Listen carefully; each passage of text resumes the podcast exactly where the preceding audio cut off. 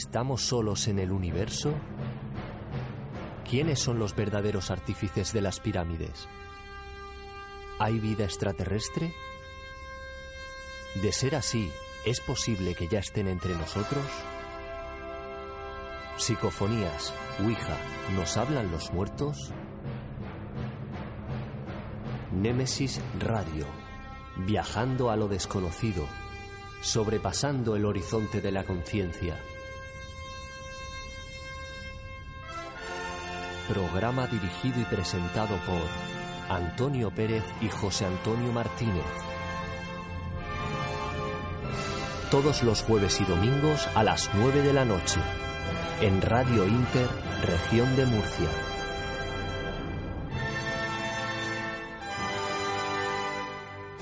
Némesis Radio.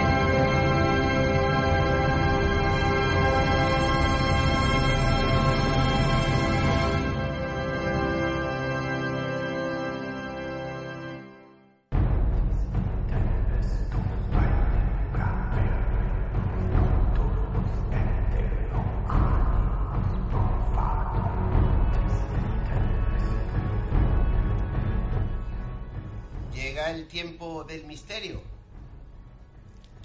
Llega, ahora sí, llega el tiempo del misterio a Radio Inter en Murcia.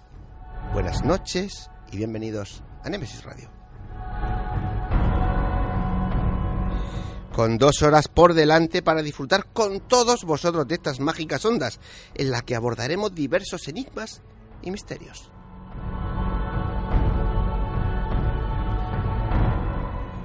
Saludos desde aquí a todos los que nos estéis escuchando en este momento por Radio Inter en Murcia o por Radio Online, desde cualquier parte de la región y del mundo. Y claro que sí, saludos, el saludo hacemos extensible a todos los que descargáis nuestros podcasts desde cualquier lugar de España y por suerte también podemos decir del mundo. Ya sabéis, si estáis ahí, estáis en el sitio perfecto. No cambiéis el dial. Poneros cómodos, que os va a merecer la pena. Como cada semana, los mandos técnicos de control, un mago, un crack de la tecnología, Juan Manuel Segovia, y ante los micrófonos, el insufrible José Antonio Martínez, y quien nos habla, Antonio Pérez.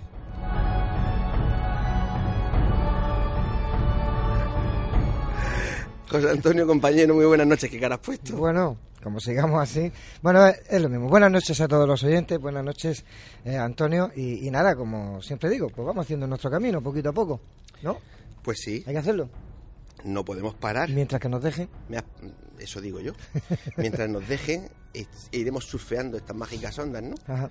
Iremos llevando a la gente, pues, lo que nosotros creemos, entendemos, que es el mundo del misterio. Efectivamente, y lo que la misma eh, gente mediante el Facebook y mediante los correos electrónicos, pues, electrónicos pues nos pide y, y tocamos los temas que ellos normalmente nos, nos dicen, aparte de los nuestros que obviamente tenemos, pero también hacemos caso a nuestros oyentes, ¿por qué no? Claro, además, eh, yo siempre lo he dicho desde el primer programa, nosotros somos un programa quizá un poquito diferente porque nosotros nos sentimos más investigadores que divulgadores. Es. Estamos aquí por accidente y bueno, eh, quizá el punto de vista que nosotros tenemos del mundo del misterio pues es un poquito diferente a la que puede tener cualquier compañero que se dedica solo a divulgar, ¿no? Y las noticias y las investigaciones las ve cuando están presentadas y las ven en los ordenadores. Nosotros las vivimos en el campo, Así en el campo de batalla a diario. Bueno, no nos liemos más, porque esta noche tenemos mucho, mucho, mucho que presentar. Vamos a presentar una cosa que no sé si será rara. Em, Dinos primero qué, qué contenidos tenemos. Vamos a ver, mira, esta noche tendremos una visita muy especial. Viene a visitarnos José Vicente Yuste y el capellán Juan Luis García Rodríguez para hablarnos de la película El rito de posesiones y exorcismos.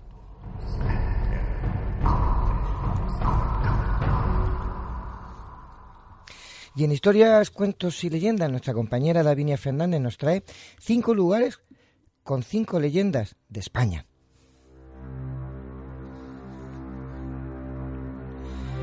Nuestra compañera Mercedes García Velasco nos cuenta el crimen de la viuda negra de Puente Tocinos, el asesinato de la acequia de Benetúcer.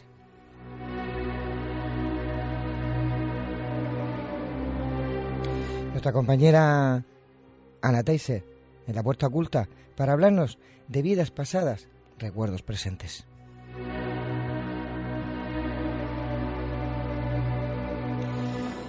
Y esta noche en nuestro debate, como siempre, un tema pues un poco, poco bastante polémico y, y controvertido. Judas Iscariote, el discípulo traidor.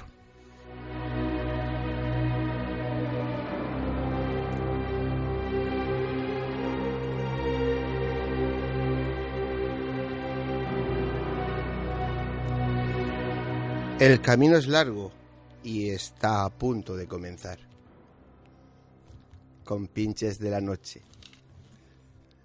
Poneros cómodos, agudizar las orejas, que empezamos.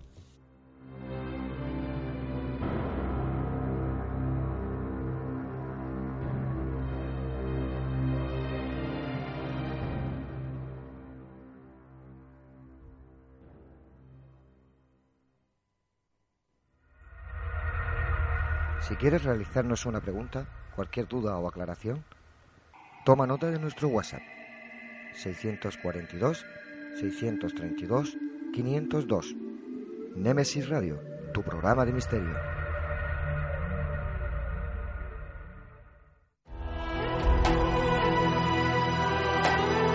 Están escuchando Némesis Radio con Antonio Pérez y José Antonio Martínez.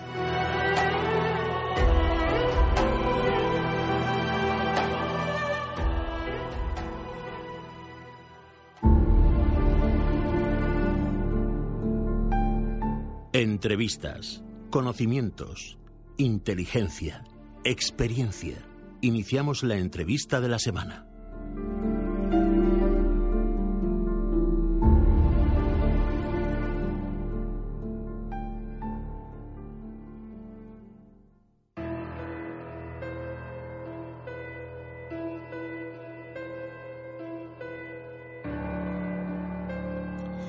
Pues eh, ya tenemos al otro lado del hilo telefónico a nuestro compañero José Vicente Yuste, que como ya sabéis es entre otras muchas cosas cronista y crítico de cine y que escribe en el portal digital de información ciezaenlared.com.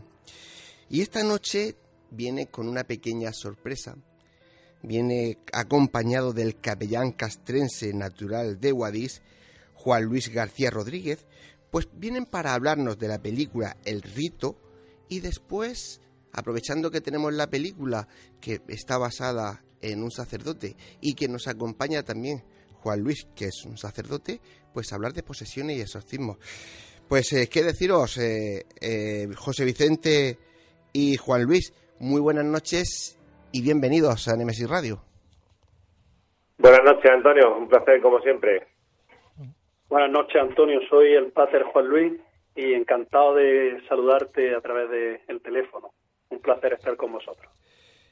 Pues el placer, ya os puedo asegurar los dos, el esfuerzo que estáis haciendo para estar en este momento ahí es nuestro. Y para empezar, yo creo que lo que tenemos que hacer es escuchar ese tráiler de la película El Rito y seguidamente entramos en materia. ¿Os parece?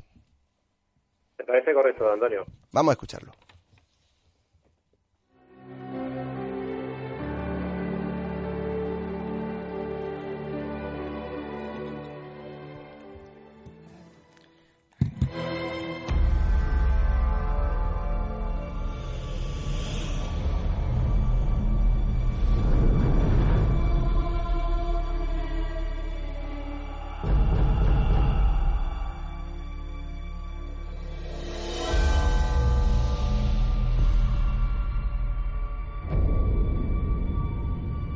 Interesante de los escépticos es que siempre estamos buscando pruebas. La cuestión es, ¿qué haríamos si las encontráramos? ¿Tú qué crees? Creo que preferimos engañarnos a afrontar la verdad. El año año pasado, el Vaticano tuvo conocimiento de más de medio billón de posesiones demoníacas. Esto se grabó durante un exorcismo en Chile.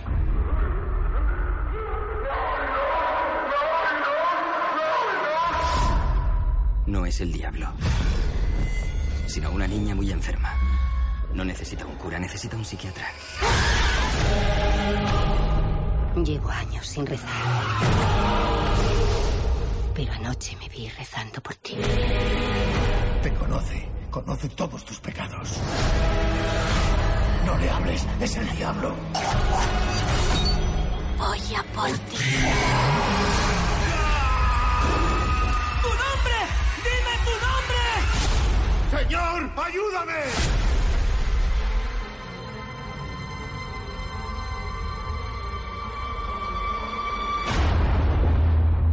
Solo se le puede vencer si se cree en él.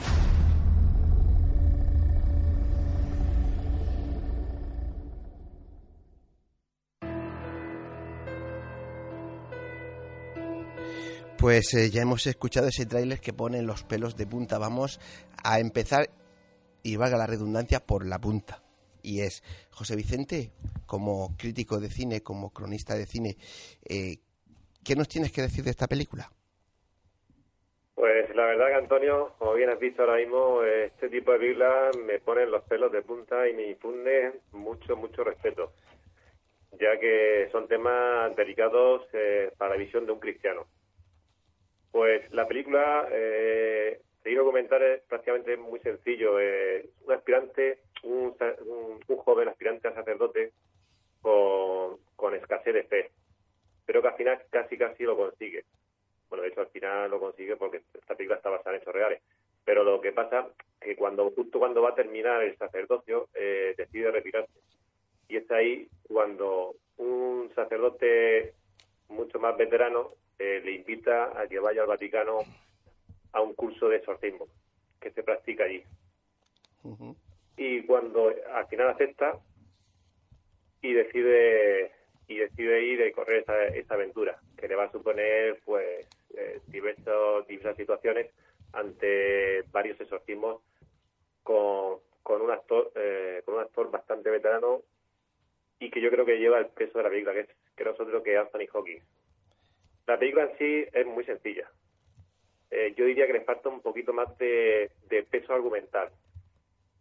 Pero cristianamente hablando, está muy bien tratada todo lo que es el tema de la iglesia. Eh, el director yo creo que se argumentó bien en cuanto a todo el tema de exorcismo, respetando mucho, mucho a la iglesia.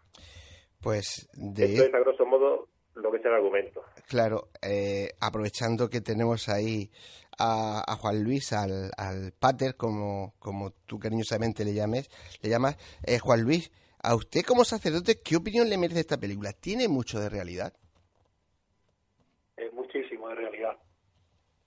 Eh, no la conocía, bueno, la conocía de referencias, pero no la había visto nunca y con el fin de, poder intervenir en este programa la, la, vi la, otra noche eh, y a mí me pareció una película eh, muy basada en la realidad. Cinematográficamente hablando me pareció flojita, como ha comentado José Vicente, pero me pareció excepcional en cuanto trata el tema de las posesiones diabólicas, de los exorcismos y de cómo un sacerdote pues hoy se forma para poder ser exorcista. Pues eh, de todo eso queremos hablar un poquito. Eh, vamos a, no sé, coger el primer ramal que sería, eh, desde el punto de vista de un sacerdote, vemos cómo en la película aparece una serie de, síntomas. ¿Cuáles son los síntomas más característicos de una persona poseída? ¿Cómo una persona eh, podemos saber que estamos ante alguien poseído? ¿Tiene esos síntomas? ¿Son muy evidentes? A ver, el ritual romano, hay un ritual romano del siglo XVII que fue reformado y traducido a, la lengua vernácula, en concreto nosotros al español, pero también reformado, no, no solamente una traducción, en 1998 en tiempo del Papa San Juan Pablo II. Por tanto, el ritual romano es el que da cuatro puntos que deben coincidir a la hora para hablar de una persona que tenga posesión. Los signos de posesión, según el ritual, son aversión a lo sagrado, hablar lenguas desconocidas, lenguas muertas, que además esa persona consta que no ha estudiado, eh, una fuerza extraordinaria con respecto a las características físicas de esa persona y el conocimiento de cosas ocultas o cosas que están escondidas. Esas son las cuatro características que el ritual romano indica a priori para que un exorcista, una, o en principio cualquier persona pueda ya de entrada sospechar que puede haber una posesión diabólica. Mm. Luego, evidentemente, el exorcista no trabaja solo. Con él suele haber un equipo de psiquiatras, de médicos que lo asesoran y que eh, también ayudan a descartar cualquier explicación natural de esos fenómenos, porque la Iglesia en estos casos prefiere pecar de, de extremar la duda a pecar de crédula a decir aquí hay posesión diabólica y, hacer una serie de ritos y que luego en realidad no lo haya, no vaya a ser una enfermedad psiquiátrica, por decir, por poner un caso. De hecho, se refleja esto bastante en la Biblia, con el, con el chaval joven, con el sacerdote aspirante. De hecho, quiero hacer una pregunta. Eh, ¿Por qué? ¿Por qué necesita saber el sacerdote eh, el nombre del demonio? Eh, es que no me quedo, tengo ahí esa duda. Volvemos a lo mismo, es decir, esto en el ritual romano es una parte que aparece tanto en el ritual tradicional del siglo XVII, que a su vez recoge oraciones antiquísimas de la Iglesia, como en el ritual reformado en el año 1998. Es una cuestión preguntar el nombre del diablo. Pero además esto no se le ocurre a la Iglesia, sino que en el Evangelio también aparece como nuestro Señor también eh, pregunta el nombre a los diablos, o los diablos van diciendo su nombre. Decir el nombre eh, cuando una persona revela su nombre, obtener el nombre es ya tener poder sobre esa persona.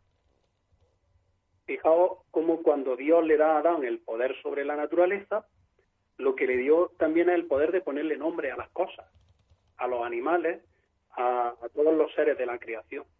Entonces, cuando el demonio pregunta, el perdón, el sacerdote pregunta, demonio, ¿cómo te llamas? Si el demonio revela su nombre, ya es un signo de debilidad del demonio. Del demonio, sí, sí, sí. Mientras que en el, hasta que no lo revela, el demonio está mostrando mucha fortaleza. ¿No? Nos para la policía y nos pregunta el nombre, pues en cuanto damos nuestros datos, ya no digo Hacienda, cuando damos nuestros datos y conoce perfectamente. pues ya saben dónde trincarnos, ¿no? Mostramos nuestra debilidad. Bueno, pues eh, sirva el comentario para quitarle un poco de hierro a los oyentes que estén ahora mismo asustados eh, el demonio, decía San Agustín, es como un perro muy peligroso que está muy bien atado. Si no te acercas, no te mueres. Decía... Bueno, pues sirva este comentario que he hecho Hacienda un poquito para que, la gente se distienda y, este tema lo tratemos con la seriedad que corresponde, pero también eh, sin miedo. Ahí voy. Eh, para la gente que, que, no estamos, mm, digamos, muy duchos ni muy metidos en, dentro de, de lo que es el clero, ¿quién decide los aspirantes a exorcistas y los que se necesitan en cada ciudad o en cada región. Cada país es diferente, todo está eh, bajo la batuta del Vaticano, va por las diócesis, por los obispados. ¿Cómo funciona eso? A ver, el Código de Derecho Canónico dice que cada diócesis tendría que tener un exorcista. Y luego ya cada obispo en su diócesis pues determina, según el número, la demanda que haya, el número de exorcistas que debe tener. Eso va a discreción no del Papa, sino de cada obispo en su diócesis. ya digo, la norma general de la Iglesia es que en cada diócesis hubiese uno.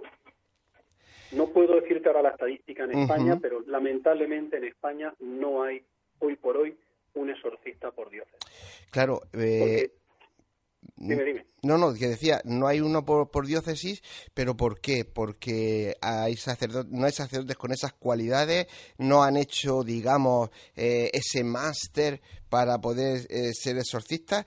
¿Cuál es la razón? Porque la, la, película pone el dedo en la llaga y la pone también el exorcista, la película famosa del exorcista. Lamentablemente, eh, muchas veces hay un déficit en la iglesia de fe en el demonio y la fe en el demonio no es opinable, es un dogma de fe. Pero a veces se ha confundido al demonio como persona espiritual y maléfica, que es como podríamos decir se define en la fe, con un mal en general que hay que hay mm, rondando por el mundo. No, no, la Iglesia no nos habla, no nos enseña ni la Biblia que el demonio sea un mal que esté ahí difuso de alguna manera, no habla de una personificación del mal. Y esa fe está muy debilitada. El demonio, el gran, eh, el, el gran mal que ha hecho para él un bien es hacernos creer que no existe.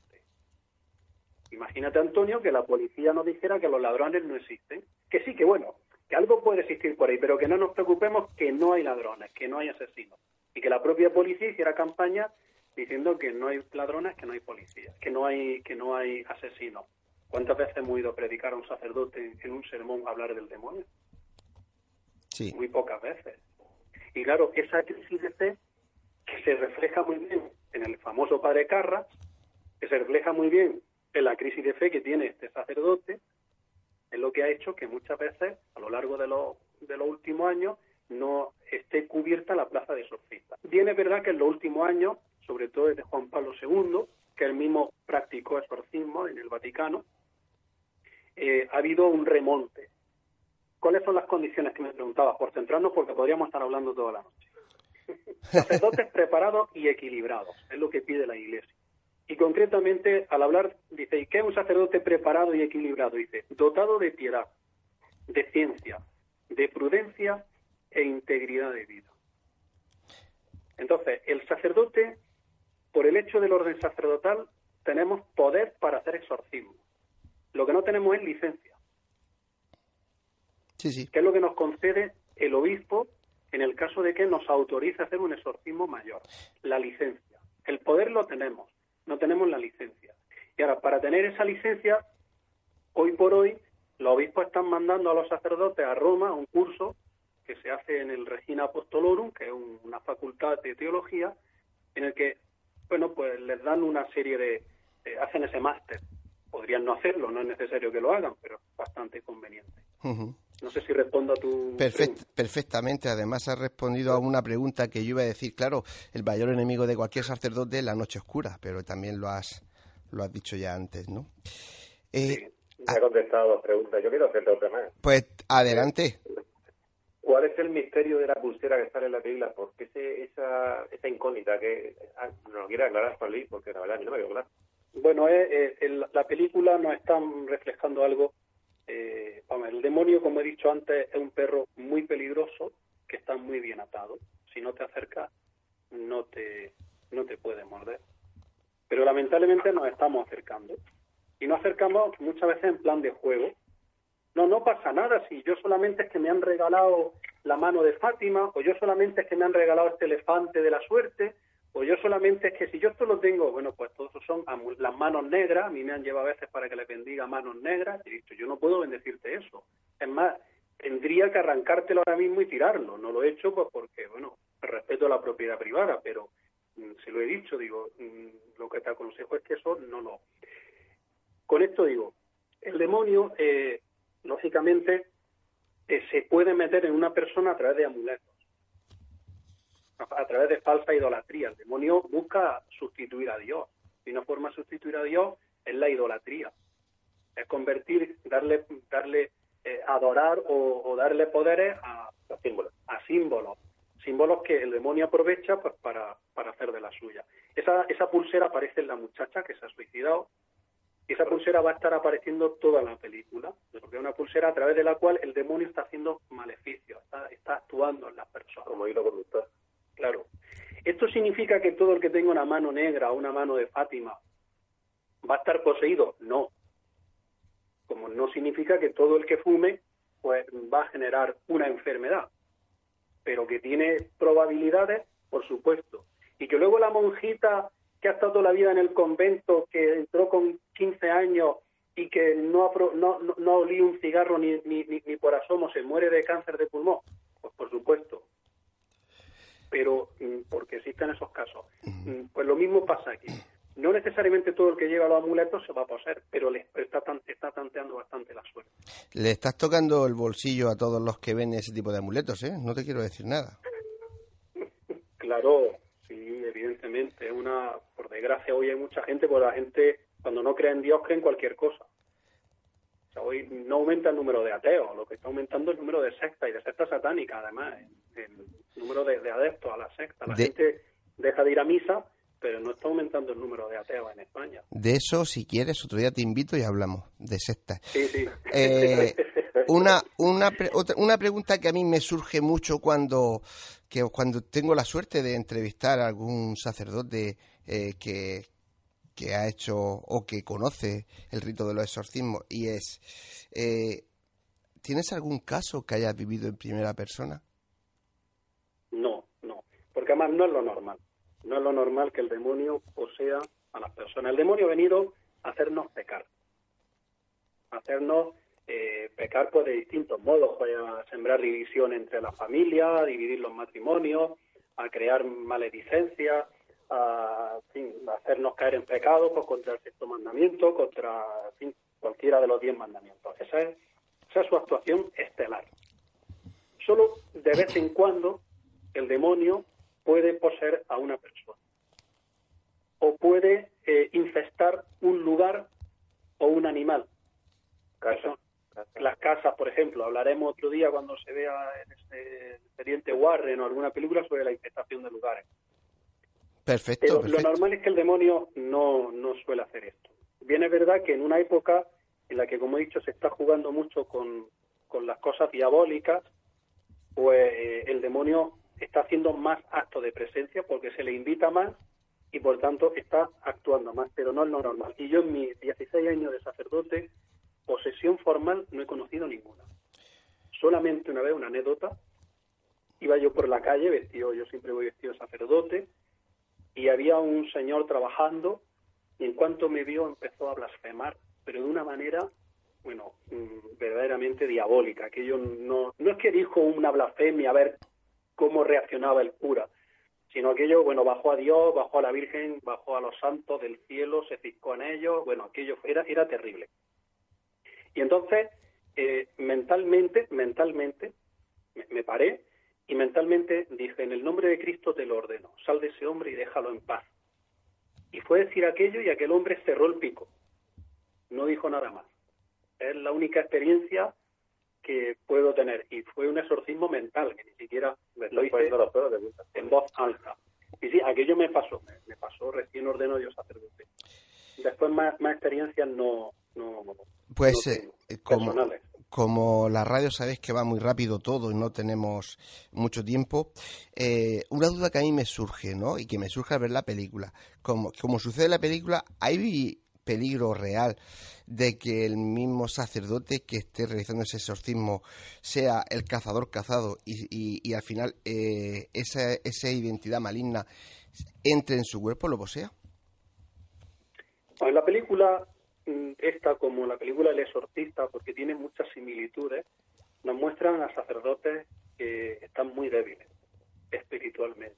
Por eso la Iglesia dice que el sacerdote tiene que estar dotado de piedad, de ciencia, prudencia e integridad de vida. Si no, evidentemente el sacerdote pues puede ser un blanco también del demonio. No es lo normal.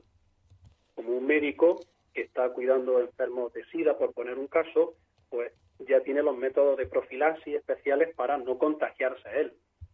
Pero si se descuida, pues tiene un peligro muy grave de contagio. Pues aquí pasaría, sirva el ejemplo, igual. Eh, un sacerdote que deja la oración, un sacerdote si te das cuenta, este el padre Luca, me parece que se llama, un hombre que, que, vive solo, vive un poco así de aquella manera, eh, al final, claro, es una persona en la que mm, el demonio puede, puede entrar. No es lo normal. Los casos de los exorcistas no se conocen muchos casos de exorcistas que hayan sido poseídos por el diablo, pero se puede dar el caso como el que refleja la película. De hecho, el padre Lucas dice una de las frases eh, más escalofriantes de toda la película que se dice así, elegir no creer en el diablo no te protegerá de él.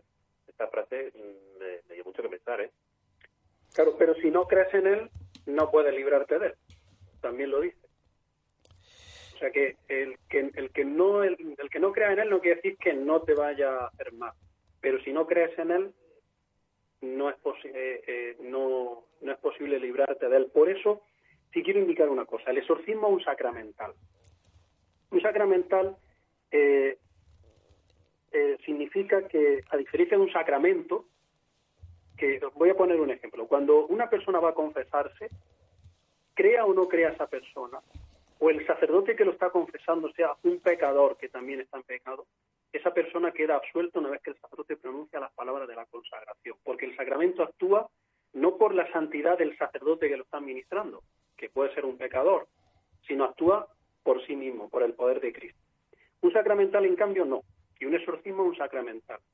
Para que el sacramental tenga efectividad es necesario la santidad del sacerdote. Es necesaria la fe de la persona, incluso la fe de toda la Iglesia. Por eso respondo a una pregunta que hoy se hace mucho. ¿Por qué hoy hay que someter a las personas a tantos exorcismos? Porque esto ya es claro que con un exorcismo solo no sale el demonio. Es como una terapia. No va al fisio, no, no, no, no en la primera sesión o al médico. Te tienen que estar aplicando unas... Que la regla eso. Claro. ¿Por qué hoy se, mm, hay que aplicar tantas tantas sesiones de exorcismo cuando antes a lo mejor con dos o tres sesiones salía el demonio. Uno, precisamente por la debilidad en la que está la Iglesia. Es terrible la situación por la que está pasando la Iglesia de pecado. Pues sí. En sus miembros, en los sacerdotes. Este otro tema que trataremos otro día, pero que no podemos obviar. Los abusos a menores, eh, los escándalos, todo eso es terrible. Por eso es tan necesario que la Iglesia se renueve en sí misma para que su oración tenga mucha más fuerza. Y dos, pues... porque Dime, dime. No, sigue, sigue, sigue, termina. Y dos, y con esto termino esta cuestión. Porque hoy mucha gente, antes las posesiones podían venir por eso, de que iba a una echadora de cartas, porque te, estaba en un maleficio de... Pero hoy mucha gente está asistiendo a misas negras, eh, hay magia como el vudú como mm, que en la que el demonio hace amarres mucho más fuertes. Entonces no necesariamente es porque el sacerdote no está fuerte el que está rezando, sino porque el amarre es mucho más fuerte que los tipos de posesiones que podía haber eh, hace 40 o 50 años en España, que prácticamente nadie eh, hacía la brujería. Pues eh, sintiéndolo mucho, y tengo aquí a José Antonio que me está diciendo que sigan, que siga, que, estoy encantado. El problema es que no, nos apremia el tiempo, ya sabéis cómo funciona esto. Sobre todo José Vicente, que ya ha estado aquí con nosotros alguna vez en directo y sabe que, el tiempo es implacable, por mucho que nos gusten los temas. Pero bueno, lo bueno a veces, si es escaso, dos veces bueno. Así que eh, nada, de verdad, José Vicente y usted, querido compañero, muchísimas gracias por habernos eh, traído y presentado al capellán, a Juan Luis García. Juan Luis García, de verdad que es un placer y volveremos a estar con vosotros. Aprovecharemos y meteremos el, el tráiler por medio para, por medio de una película, desarrollar algún, algún tema de los que ya nos habéis puesto, expuesto, sectas, infestaciones, abusos a menores, para seguir hablando. Que un placer, que muchísimas gracias y buenas noches. Antonio, buenas noches y el placer ha sido nuestro y ya te dije, este hombre, este sacerdote es una, es una eminencia. Bueno, pues muchísimas gracias Antonio y a todos los oyentes y cuando queráis nos llamáis y estaré encantado, estaremos encantados de estar otra noche con vosotros. Claro que sí, buenas noches. Buenas noches, chao, chao.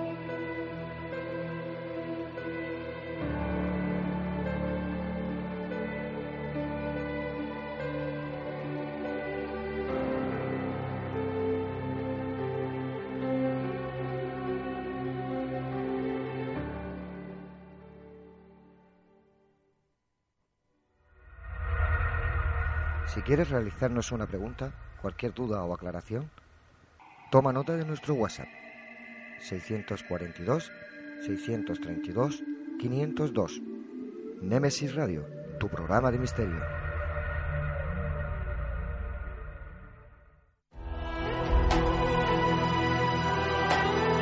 Están escuchando Némesis Radio con Antonio Pérez y José Antonio Martínez.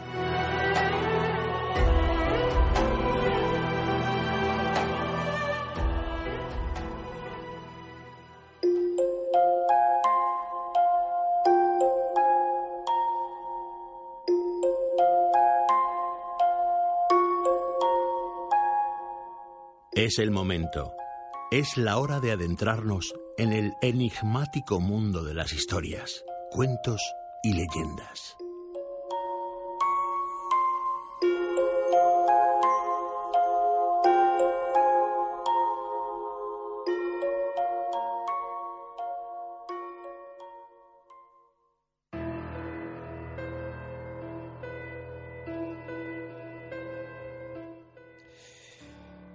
Pues aún con el regusto en la boca de, esta agradable conversación que hemos tenido con el capellán y con nuestro compañero José Vicente, eh, entramos en historias, cuentos y leyendas. Nuestra compañera Lavinia Fernández esta noche nos lleva a realizar un pequeño recorrido por cinco lugares con cinco leyendas de España.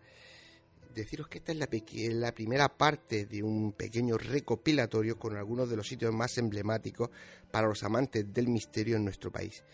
Algunos ya los, ya los hemos comentado aquí en nuestro programa, a ver si los recordáis. Así que, Davinia, cuando quieras.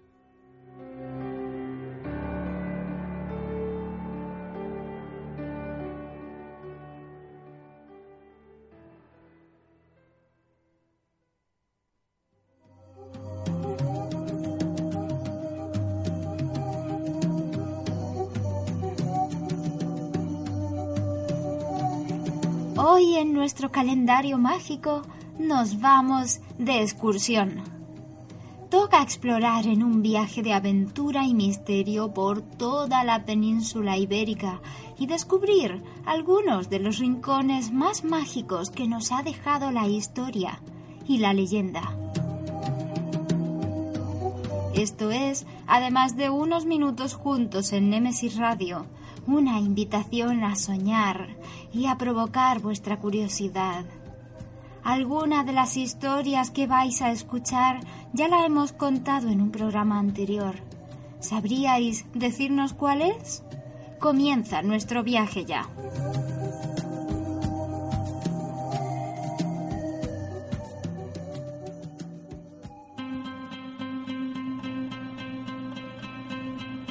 Teruel se halla una de las leyendas más conocidas internacionalmente de España.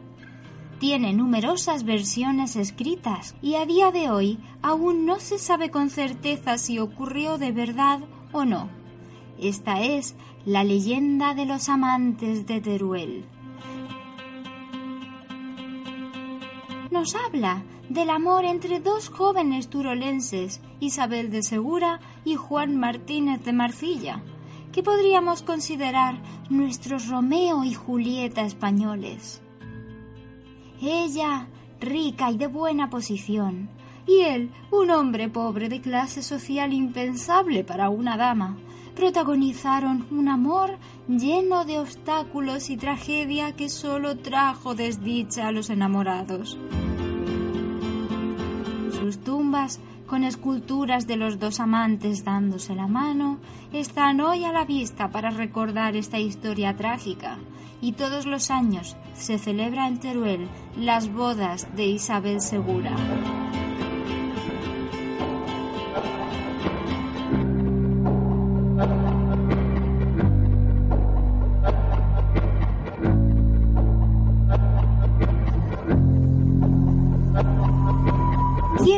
Oído hablar alguna vez de la Santa Compaña? Se trata de una de las leyendas más famosas del norte del país, en la que una procesión de muertos emerge en la noche como almas en pena que aún no han podido resolver sus asuntos pendientes. Son almas que deambulan por el purgatorio y cada espíritu lleva una vela encendida. Una persona viva lidera la marcha con una cruz y un caldero con agua bendita. Los muertos no le dejan descansar y tiene que encabezar su comitiva cada noche.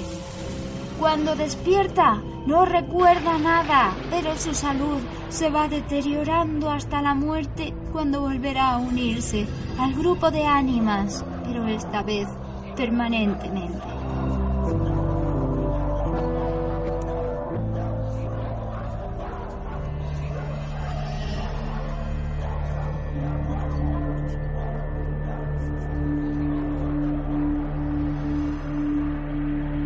Viajamos ahora hasta Belchite, en Zaragoza.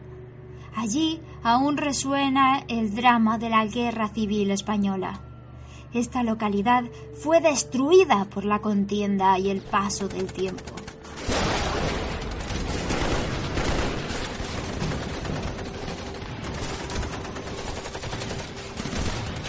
Dice la leyenda Y dicen muchos testigos que se escuchan los sonidos de los aviones, incluso hasta voces de quienes murieron en la guerra. Si su nombre te suena, es porque es lugar de peregrinación clásico por los interesados de los fenómenos paranormales y por todos los cazadores de psicofonías.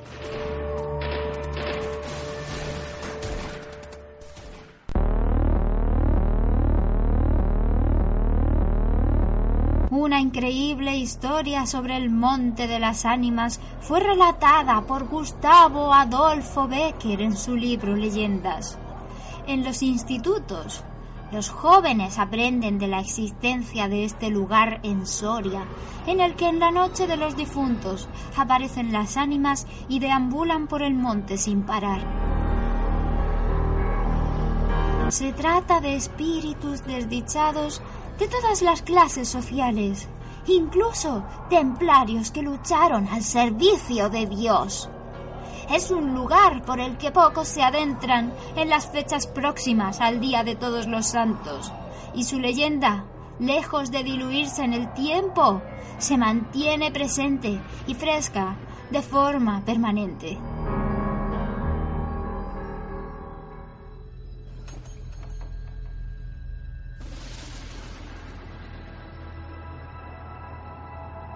Llegamos a la última parada de nuestro viaje. Otro clásico e inquietante lugar para los amantes del misterio es Hochate, en Burgos. Su leyenda nos habla de esta localidad como un pueblo maldito, y es que sufrió tres tragedias.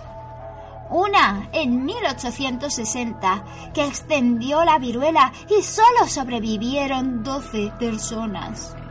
Cuando el pueblo se restableció, otra similar sucedió con el tifus. Y en la última, el cólera terminó con las pocas personas que quedaban. ¿Dónde está el misterio? En que ningún lugar o pueblo cercano a Ochate sufrió una sola de estas tragedias, ni siquiera un pequeño atisbo de ellas, como si la muerte se hubiera empecinado en acabar con él una y otra vez hasta que lo consiguió.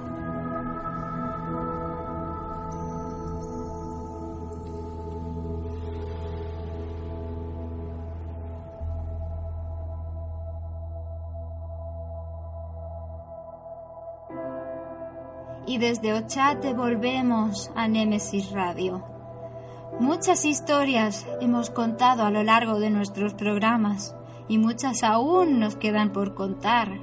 De vez en cuando nos gusta recordar algunas de ellas y aprovechamos para soñar con muchos lugares a la vez, a los que todavía no hemos ido, de los que todavía no hemos hablado, para seguir adentrándonos en el misterio y en la magia de lo desconocido.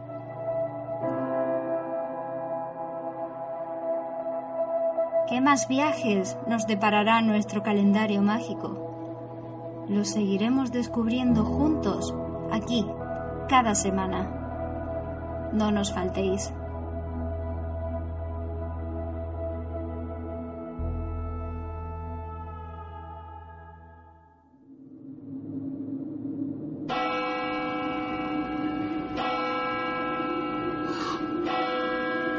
Hablemos de crímenes en Némesis Radio.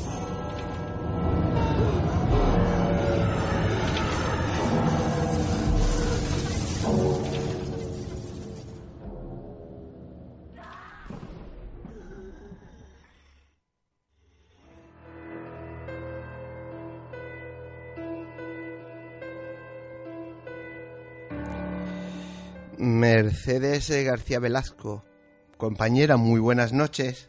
Muy buenas noches, encantada de estar aquí con vosotros. Y hoy, como eres tan versátil, nos vas a contar el crimen de la viuda negra de Puente Tocinos, el asesinato de la cella de Benetúcer. Efectivamente, un crimen ocurrido hace ya algunos años, pero todavía muy vivo en aquella población. Pues, eh, eh, bueno, algunos años, que hace tres años aproximadamente. Sí, 2013, en abril. Ah, 2013, entonces son ya seis Ujú, años. Sí. Venga, pues cuéntanos un poquito cómo fue todo aquello. Pues mira, esto ocurrió en el pueblo de las Siete Torres. Eh, Puente Tocinos es una de las pedanías que tiene siete torres en su haber, que ya no existen, solamente quedan algunas. Y también es un lugar donde se hacían los antiguamente los bailes del candil, Que eran unos bailes que se hacían a puertas cerradas y a veces a puertas abiertas en casas de la huerta y donde bueno pues la gente bailaba alegremente pero luego se, se torcía la noche porque ocurría alguna trifulca y siempre llegaba el marido despechado o traicionado y entonces amaba la bulla y siempre terminaba con peleas con sangre. Entonces, bueno, pues se prohibieron los bailes del candil y eh, el pueblo pues siempre ha sido un pueblo muy tranquilo, pero ocurrió este, este crimen eh, y es muy curioso porque la muerte nunca se sabe dónde va a aparecer. Nunca jamás nadie nos podemos aventurar a saber cuáles son los caminos de la muerte. En este caso, un hombre al que no voy a decir eh, su nombre, bueno, pues él trabajaba de guardia de seguridad en una gran empresa de Murcia, cuando ya rondaba los 40 años y decidió pues echarse una novia. Como no le gustaban las nuevas tecnologías, se le ocurrió la idea de poner un cartelito en las marquesinas de las paradas de autobuses en donde ponía aquello de se busca una relación seria o amistad o lo que surja. Bueno, no le gustaba para nada las nuevas tecnologías, tanto que en el anuncio incluso llegó a poner el nombre, el teléfono de, de sus padres, de la casa de sus padres, porque no tenía ni móvil.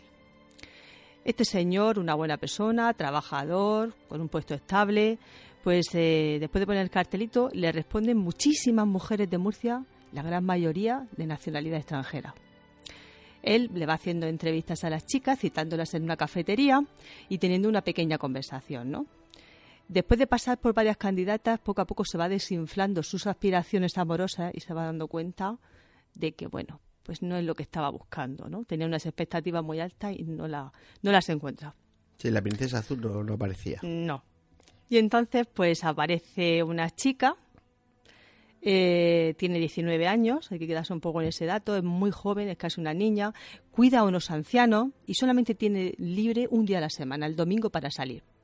Él la conoce, se queda prendado de su cara y bueno, pues ahí empiezan esa relación, él está deseando que llegue el domingo para contactar con ella y poco a poco se van viendo y finalmente aquello que empieza muy flojito se va convirtiendo en algo muy fuerte, tan sólido que aunque a media alguna que otra discusión donde la muchacha se marcha a su ciudad, pronto vuelve con más fuerza y deciden casarse.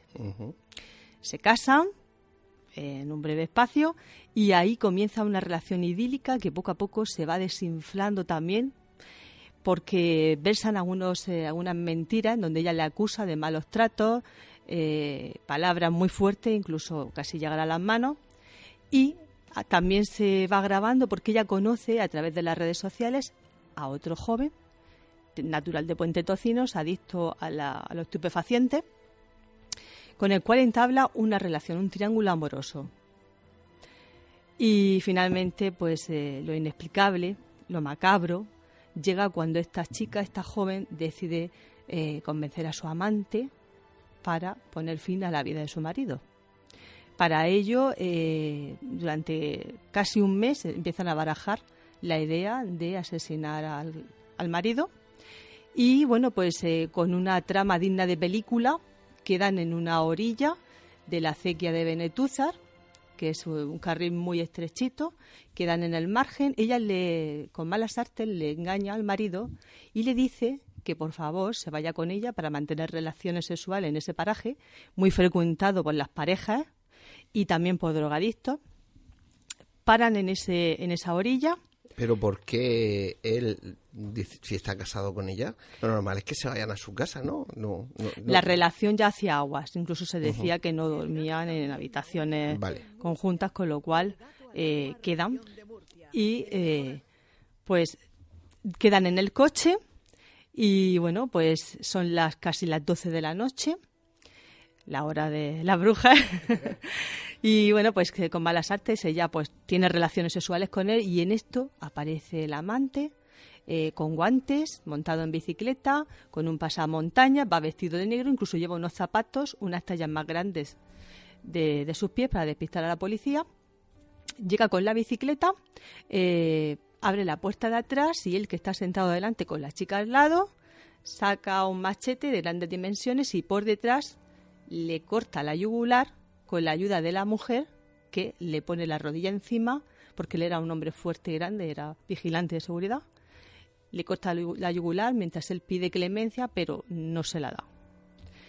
Bueno, instantes después le roban la cartera con la tarjeta, que ya conocía la clave de seguridad, y van sacando pequeñas cantidades por diferentes puntos de la región para que piensen que ha sido un crimen que el, móvil es un móvil, es, el robo, ¿no? Claro, eh, la policía pues va siguiendo el rastro de esta tarjeta, va, siguiendo donde van sacando dinero y esto le llega hasta una playa, la playa de San Juan, eh, a un hotel y ve que los cargos están hechos desde ese hotel. Llega la policía allí, lo descubre a esta chica y a su amante. No era muy listo. No. Tomando droga y alcohol en una orgía que ya llevaban varios días. Y bueno, pues eh, ellos le dicen que esto lo están haciendo porque piensan suicidarse y bueno, pues están pensándolo, pero que eso era para suicidarse, esa es la excusa. Bueno, pues nada, cuando llega el tanatorio y el velatorio, ya por supuesto no acude. La familia pues intenta hablar con ella, ya dice que hablan con su abogado. Eh, hay un poco ahí una tensión entre las Claro, porque ella también sería la heredera de lo que él tuviera. Si él tenía casa o algo, era ella la heredera. Efectivamente, efectivamente. Entonces hay un tiro de aflojo ahí que parece con la familia, que no se llevan bien. Y bueno, finalmente los dos eh, caen en manos de la justicia, que los atrapa. Y bueno, él confiesa y colabora con la justicia, con lo cual eh, son 14 años de cárcel por confesarse como el autor confeso del crimen y ayudar y colaborar. Y ella como bien hemos empezado la historia, tenía 19 años cuando conoció a su marido víctima y son 19 años, qué casualidad, la condena.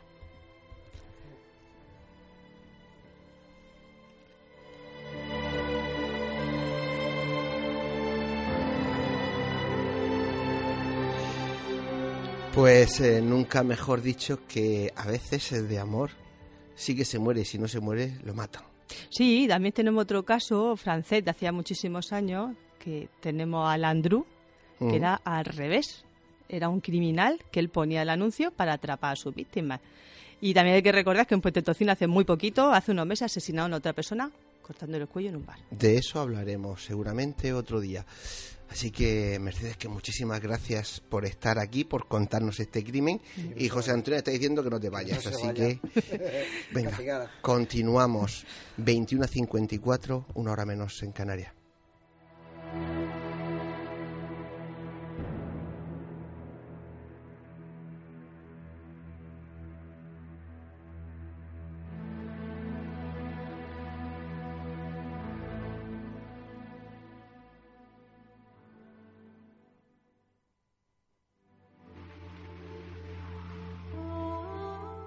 Están escuchando Némesis Radio con Antonio Pérez y José Antonio Martínez.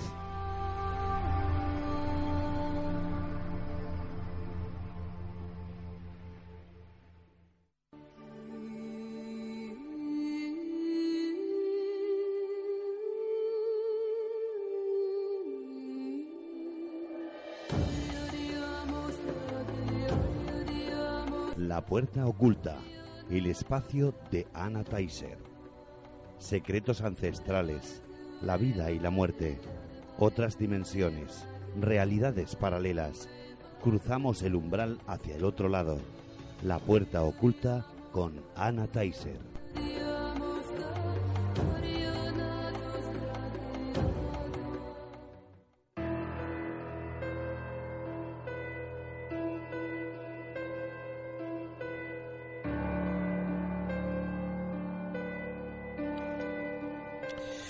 Pues eh, seguimos avanzando en el programa y entramos en la puerta oculta. Ana, buenas noches. Buenas noches. Hoy nos vas a hablar de vidas pasadas, recuerdos presentes. A ver, como diría José Antonio Zoque. de otra manera, pero bueno.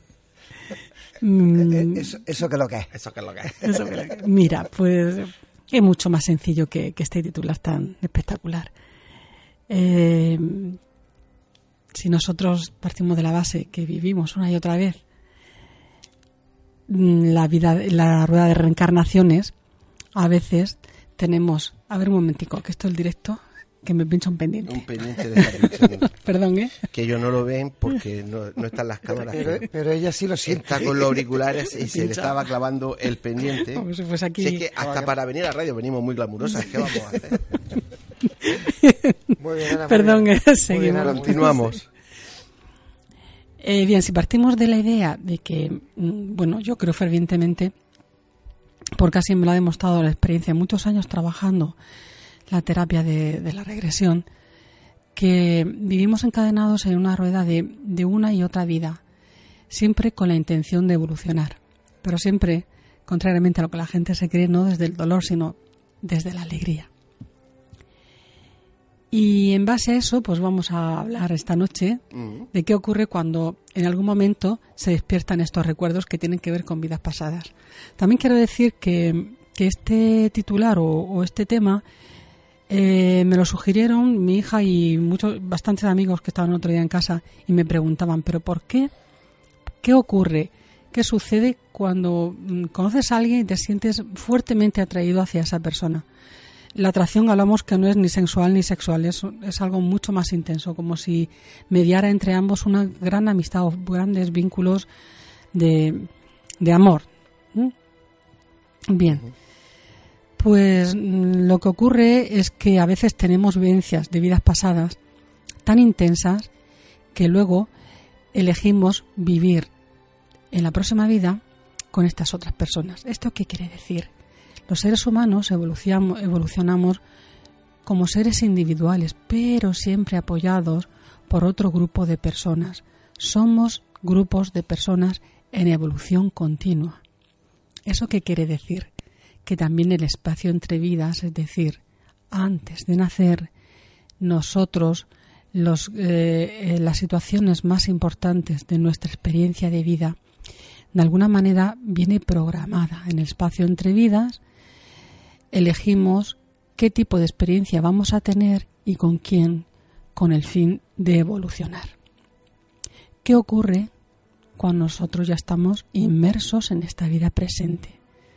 Pues ni más ni menos que la vida se sirve de aquello que llamamos retos o vivencias, experiencias, para unirnos. Por, por ejemplo, la experiencia del enamoramiento es una gran oportunidad que tienen las parejas para solucionar aspectos de vidas pasadas que todavía quedan pendientes. Asuntos como el respeto hacia la otra persona, la generosidad, la compasión, etcétera, etcétera. ¿Qué ocurre cuando esas experiencias de vida se superan y al final, pues claro, el, proceso bioquímico del amor cesa y no queda nada más. Pues la vida te está diciendo, mira, es el momento de tomar decisiones importantes. Si esto no te hace feliz, tendrás que tomar decisiones. Pero claro, si me oye el pater anterior, va a decir, esto es para siempre. Pero no, no nos vamos a confundir. No podemos vivir amarrados o encadenados con los gritos puestos con una relación, me da igual de pareja, de amistad e incluso filial que no, que no está dando los resultados esperados. ¿Por qué? Porque ocurre totalmente lo contrario, nos volvemos en contra, empezamos a tener sentimiento de desesperanza, de amargura y eso nos lleva al caos. Es mejor intentar retomar otra situación, sentir cómo haría yo feliz a la otra persona y cómo sería yo feliz también y no seguir haciéndonos daño. Volvemos al titular. Vidas pasadas, recuerdos del presente. Normalmente, cuando ocurre el segundo ciclo de siete años, entre los 12 y los 14 años, en las personas lo que hacemos es que sentimos, bueno, en, en, plena pubertad, lo que nos sucede es que sentimos una reactivación de todas las memorias sálmicas. Esto es que de repente nosotros ya estamos preparados para sentir y traer a nuestra vida todos aquellos retos y experiencias de vida que tenemos que ir superando poquito a poco. Lo primero que nos viene en ese momento, que es lo más, lo más próximo a la parte física que hemos tenido. Entonces, como si fuese eh, un baúl en el que hemos guardado todos nuestros recuerdos, así se abre esa caja de nuestras experiencias de vidas anteriores y ahí van surgiendo poco a poco, mucho, mucho, todos aquellos eh, de aquellas mm, situaciones que tenemos que tendríamos que superar desde la comprensión. Por ejemplo, a esa edad lo primero que te viene son suele venir las adicciones. Empezamos a tener esa relación con esos productos que nos generan adicción, el alcohol, la droga, el tabaco, eh, eso es lo más próximo que tenemos. Bueno, yo quiero decirle a toda la gente joven y a los que no lo son tanto que esos son asuntos que nos han ido quedando del pasado. Cuanto antes lo superemos, antes estamos preparados para seguir, pues eso, al siguiente eslabón de la cadena, que significa, pues esto, esta vida tan maravillosa que está llena de retos. Cuando te sientes fuertemente atraído por una persona, ello significa que has tenido experiencia de vida juntos, cuando la sensación es muy positiva, sientes que estás muy bien y quieres estar con esa persona, la experiencia de vida ha sido muy agradable. Eh, yo tengo montones de historias que poder contar. Por ejemplo, mm, lo que quiero que sienta la gente también es que eh, me preguntan muchas veces, pues bueno, es que si ha muerto asesinado es porque en otra vida habrá matado. No, ni muchísimo menos. Eh, durante una regresión a una chica, en lo que mm, bueno, durante una regresión vienen muchísimos datos que yo obviamente no conozco. Entonces me vienen datos, yo los voy dando, me vienen datos, me viene información. Esta chica se quedó muy alucinada porque dice, mira, todo lo que he visto en el pasado y me has dicho que me está sucediendo en el presente, dice, para mí es una historia de amor maravillosa, es como un cuento de hadas. Dice, pero es verdad que lo que tú me has dicho yo lo he sentido. Yo veía una construcción de una una catedral, una iglesia medieval, podría ser gótica, transición de románico al gótico. Y bueno, había allí una, una mujer que, que bueno, que, que, estaba, se dedicaba pues, a hacer los frescos de las capillas. No era una gran artista, pero en ese momento era la artista local. Y había un gran mecenas que estaba sustentando económicamente la construcción de, de esta capilla en concreto. Hay una relación no entendida, de una relación amorosa no entendida e, imposible de, manifestar mm, por diferentes edades, por diferentes eh, estratos sociales. Eh, de allí surge, pues hay un embarazo y, me dice la chica que se ve a sí misma eh, que, se muere del, parto. O sea, da luz allí en el trabajo, durante la ración de su trabajo, la noche sola, el suelo de paja y, cuando yo le, bueno, yo le digo, probablemente lo que yo veo al mismo tiempo que tú es una capilla en tal iglesia es, y casualmente está aquí en, el norte de España. Cuando fue a verla se quedó anonadada. Es ahí donde sucedió. No, no te puedo decir. Le estoy hablando a nuestros oyentes de algo que no se puede. Eh, son sentimientos que yo no puedo construir con palabras. Me faltaría pues eso, la parte de sentir. Y ella, y ella sintió, percibió aquello. Dice, pero mm, dice, es una, dice, pero es que es, además yo estoy viviendo en este momento la prolongación de esa historia. Pedí encontrar a aquella persona, pedí subsanar todo aquello que había quedado no entendido, ¿sabes? De, bueno, la muerte de una mujer, la muerte de su hijo, y me dijo que sí, que lo, lo había encontrado y estaba subsanando. Son historias muy, muy sinceras que te trasladan a otro mundo, al mundo de la magia. Pero con esta historia y con otras más que os puedo seguir contando, yo quiero mm, hacer sentir y, trasladar a, a, los espectadores que crean en la magia porque la magia existe. Puedes encontrar a personas con las que tuviste relaciones maravillosas y seguir prolongándolas y puedes encontrar a gente con la que tuviste historias no tan maravillosa, pero puedes sanar aquello que quedó sin entender. Siempre te pone gente en el camino que no sabes por qué, de repente. Siempre. Te atrae y te hace unirte a ella y seguir como mínimo un tramo del camino con ella, ¿verdad? Siempre, siempre, siempre. Luego también quiero, eh, quiero contar una, historia que estaría en la parte oscura. Esta que he encontrado está en la parte de luz, porque es muy bonita. Pero hay historias, por ejemplo, yo he tenido en la consulta gente que, bueno, que, que se han encontrado. Voy a hablar del otro lado, ya no de personas físicas, del otro lado. Eh, se han encontrado con espíritus de muy baja vibración que han convencido a esta persona de que es un hermano que viene de otras vidas, un marido que viene de otras vidas y que para subsanar aquello que ella no hizo bien, a lo mejor le, le han convencido. La que yo conozco le convenció de que era el marido al que había asesinado en otra vida y necesitaba tener relaciones de todo tipo con ella, como una pareja. De hecho, yo conozco dos casos, dos casos que han venido a la consulta. Os voy a contar uno de una chica muy joven, de hace muchísimo tiempo. Eh, estaba, estaba convencida que en su casa había, en su casa no, en su lugar de trabajo es donde empezó un espíritu, porque la veía y lo veían los compañeros también, pero ese espíritu estuvo mucho más cerca de ella y, y ella incluso llegó a sentir que se enamoraba de él. Fijaos qué cosa más, más enfermiza y una situación tremenda, porque además ella, a mí me costó mucho mm, sentir que me contaba la verdad, pero en la segunda sesión digo, "Jo, es que todo lo que me está contando es lo que, lo que yo veo, que es lo que suele pasar. Se puede trabajar, esas situaciones se pueden trabajar. El espíritu la obligaba a mantener pues lo que serían relaciones sexuales. Y lo que no, lo que comenzó una relación no consentida se convirtió en algo consentido, porque aquel la convenció de que tenían que vivir esa experiencia que no habían consentido ella, matándole vivir en el pasado.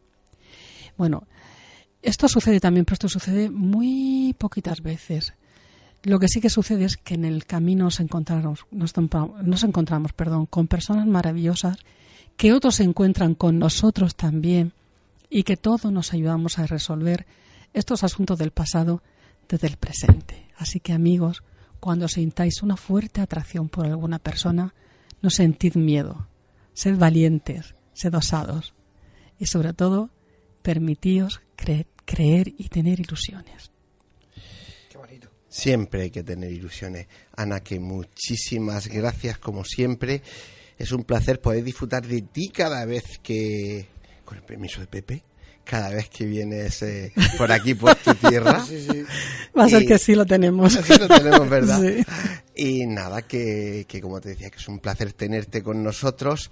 Me imagino que después de fiestas te marcharás, te perderemos una semana y te Poquito, volveremos enseguida, deseando volver. Y deseando de tenerte aquí. Venga, hasta luego. Un abrazo a todos.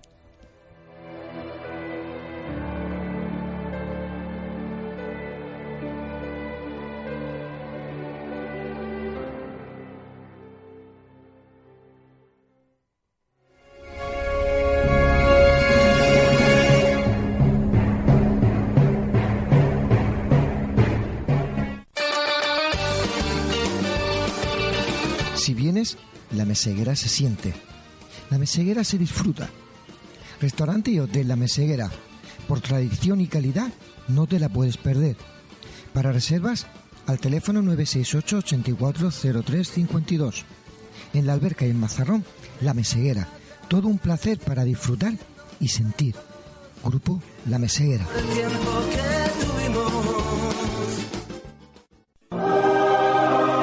Fotos Orión. Hay momentos importantes en tu vida que no puedes dejar pasar. Inmortaliza tu evento en fotografía y vídeo con Fotos Orión. Porque las cosas especiales solo ocurren una vez. Fotos Orión. Profesionalidad y confianza. Calle La Gloria, número 32, frente a Antiguo Tornel, La Alberca, Murcia. Teléfono 868 94 30 13. Te proponemos el plan perfecto para esta noche. Una cena en restaurante Llaveo donde disfrutar de su cocina tradicional pero innovadora. Y para continuar la velada con tus copas, Café Lounge Kaizen. La combinación perfecta la tienes en restaurante Llaveo y Café Lounge Kaizen. Llaveo en Plaza del Casino y Kaizen en Calle Mayor 30, La Alberca. Te esperamos.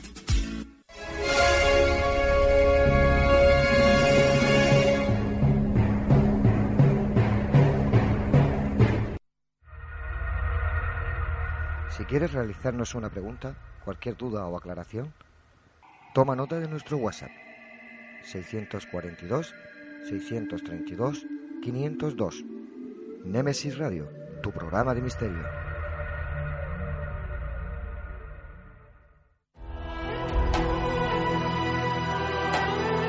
Están escuchando Némesis Radio con Antonio Pérez y José Antonio Martínez.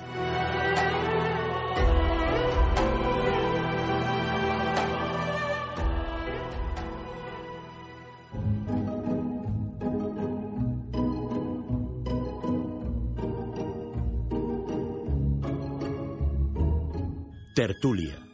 Un nuevo tema interesante nos llega a este debate.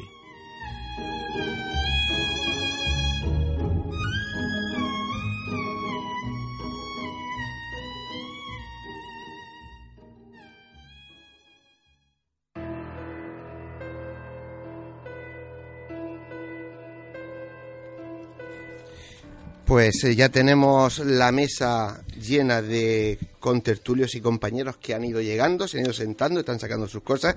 Así que yo esta noche voy a ser muy breve. Como siempre, un debate que trae mucha polémica, mucha controversia. Hay mucha gente que, a los que están a favor de que Judas Iscariote, el discípulo traidor, era un traidor, y hay a la vez otras voces que se van alzando y cada vez son más, que parece que están un poco en contra. Yo lo voy a dejar ahí porque hay muchísimo que hablar esta noche y mucha gente. Pues Antonio, ahí lo tiene. Hay mucha tela que cortar. Yo antes de nada voy a saludar a los compañeros que mm, he cerrado la puerta, lo he dejado todo aquí. No, no he dejado que se vaya, se vaya ninguno. Así que mm, vamos a saludar. Mercedes García, buenas noches. Muy buenas noches de nuevo. Ana Teiser, buenas noches. Hola de nuevo. Salvador Sandoval, buenas noches. Buenas noches. Don Pepe Ben George.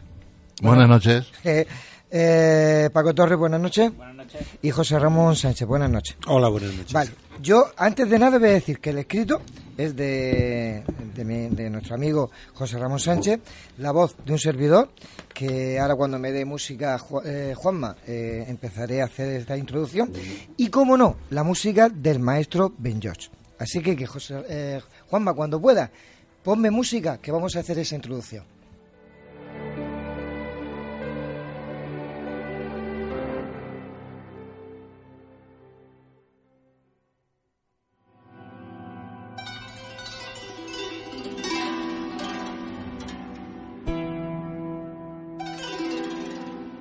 No hay relato que no mejore con la incorporación de un traidor.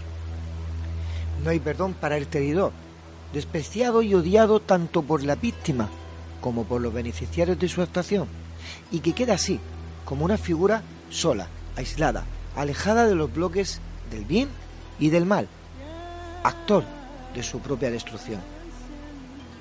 Nadie en España se llama hoy Judas, porque ningún padre marcaría a su hijo con el estigma de la más completa abyección. Pero pese a esa rotundidad, la figura de Judas Iscariote, el arquetipo de traidor, es cualquier cosa menos pacífica. ¿Qué sentido tuvo su traición? ¿Era necesaria? ¿Ocurrió realmente o es una mera licencia literaria de los autores de los evangelios?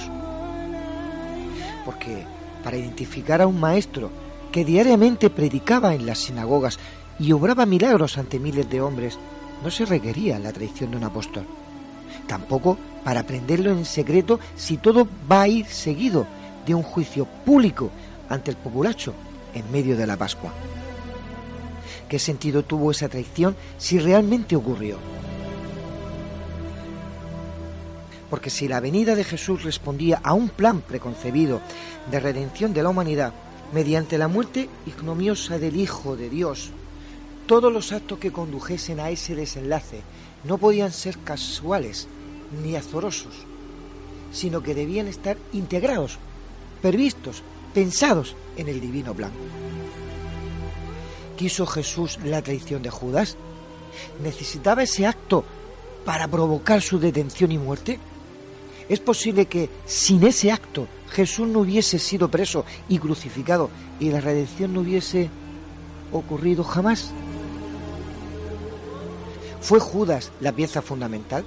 ¿El único discípulo que cumplió su misión frente a la desbandada y traición de los demás?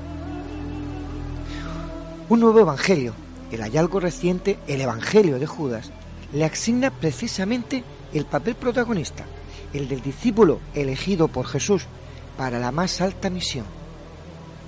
Borges ya había avanzado más por boca de sus falsos teólogos hasta convertirlo en nuestro redentor. ¿Qué fue realmente Judas Iscariote? ¿Mito? ¿Traidor? ¿Discípulo elegido? ¿Verdadero Hijo de Dios que vino a salvarnos? Esta noche creo que por más que hablemos, nadie será capaz de llegar a ninguna conclusión. Pero acuérdense de lo que siempre les digo. Son ustedes los que tienen que sacar sus propias conclusiones después de oír a todos y cada uno de los contertulios esta noche.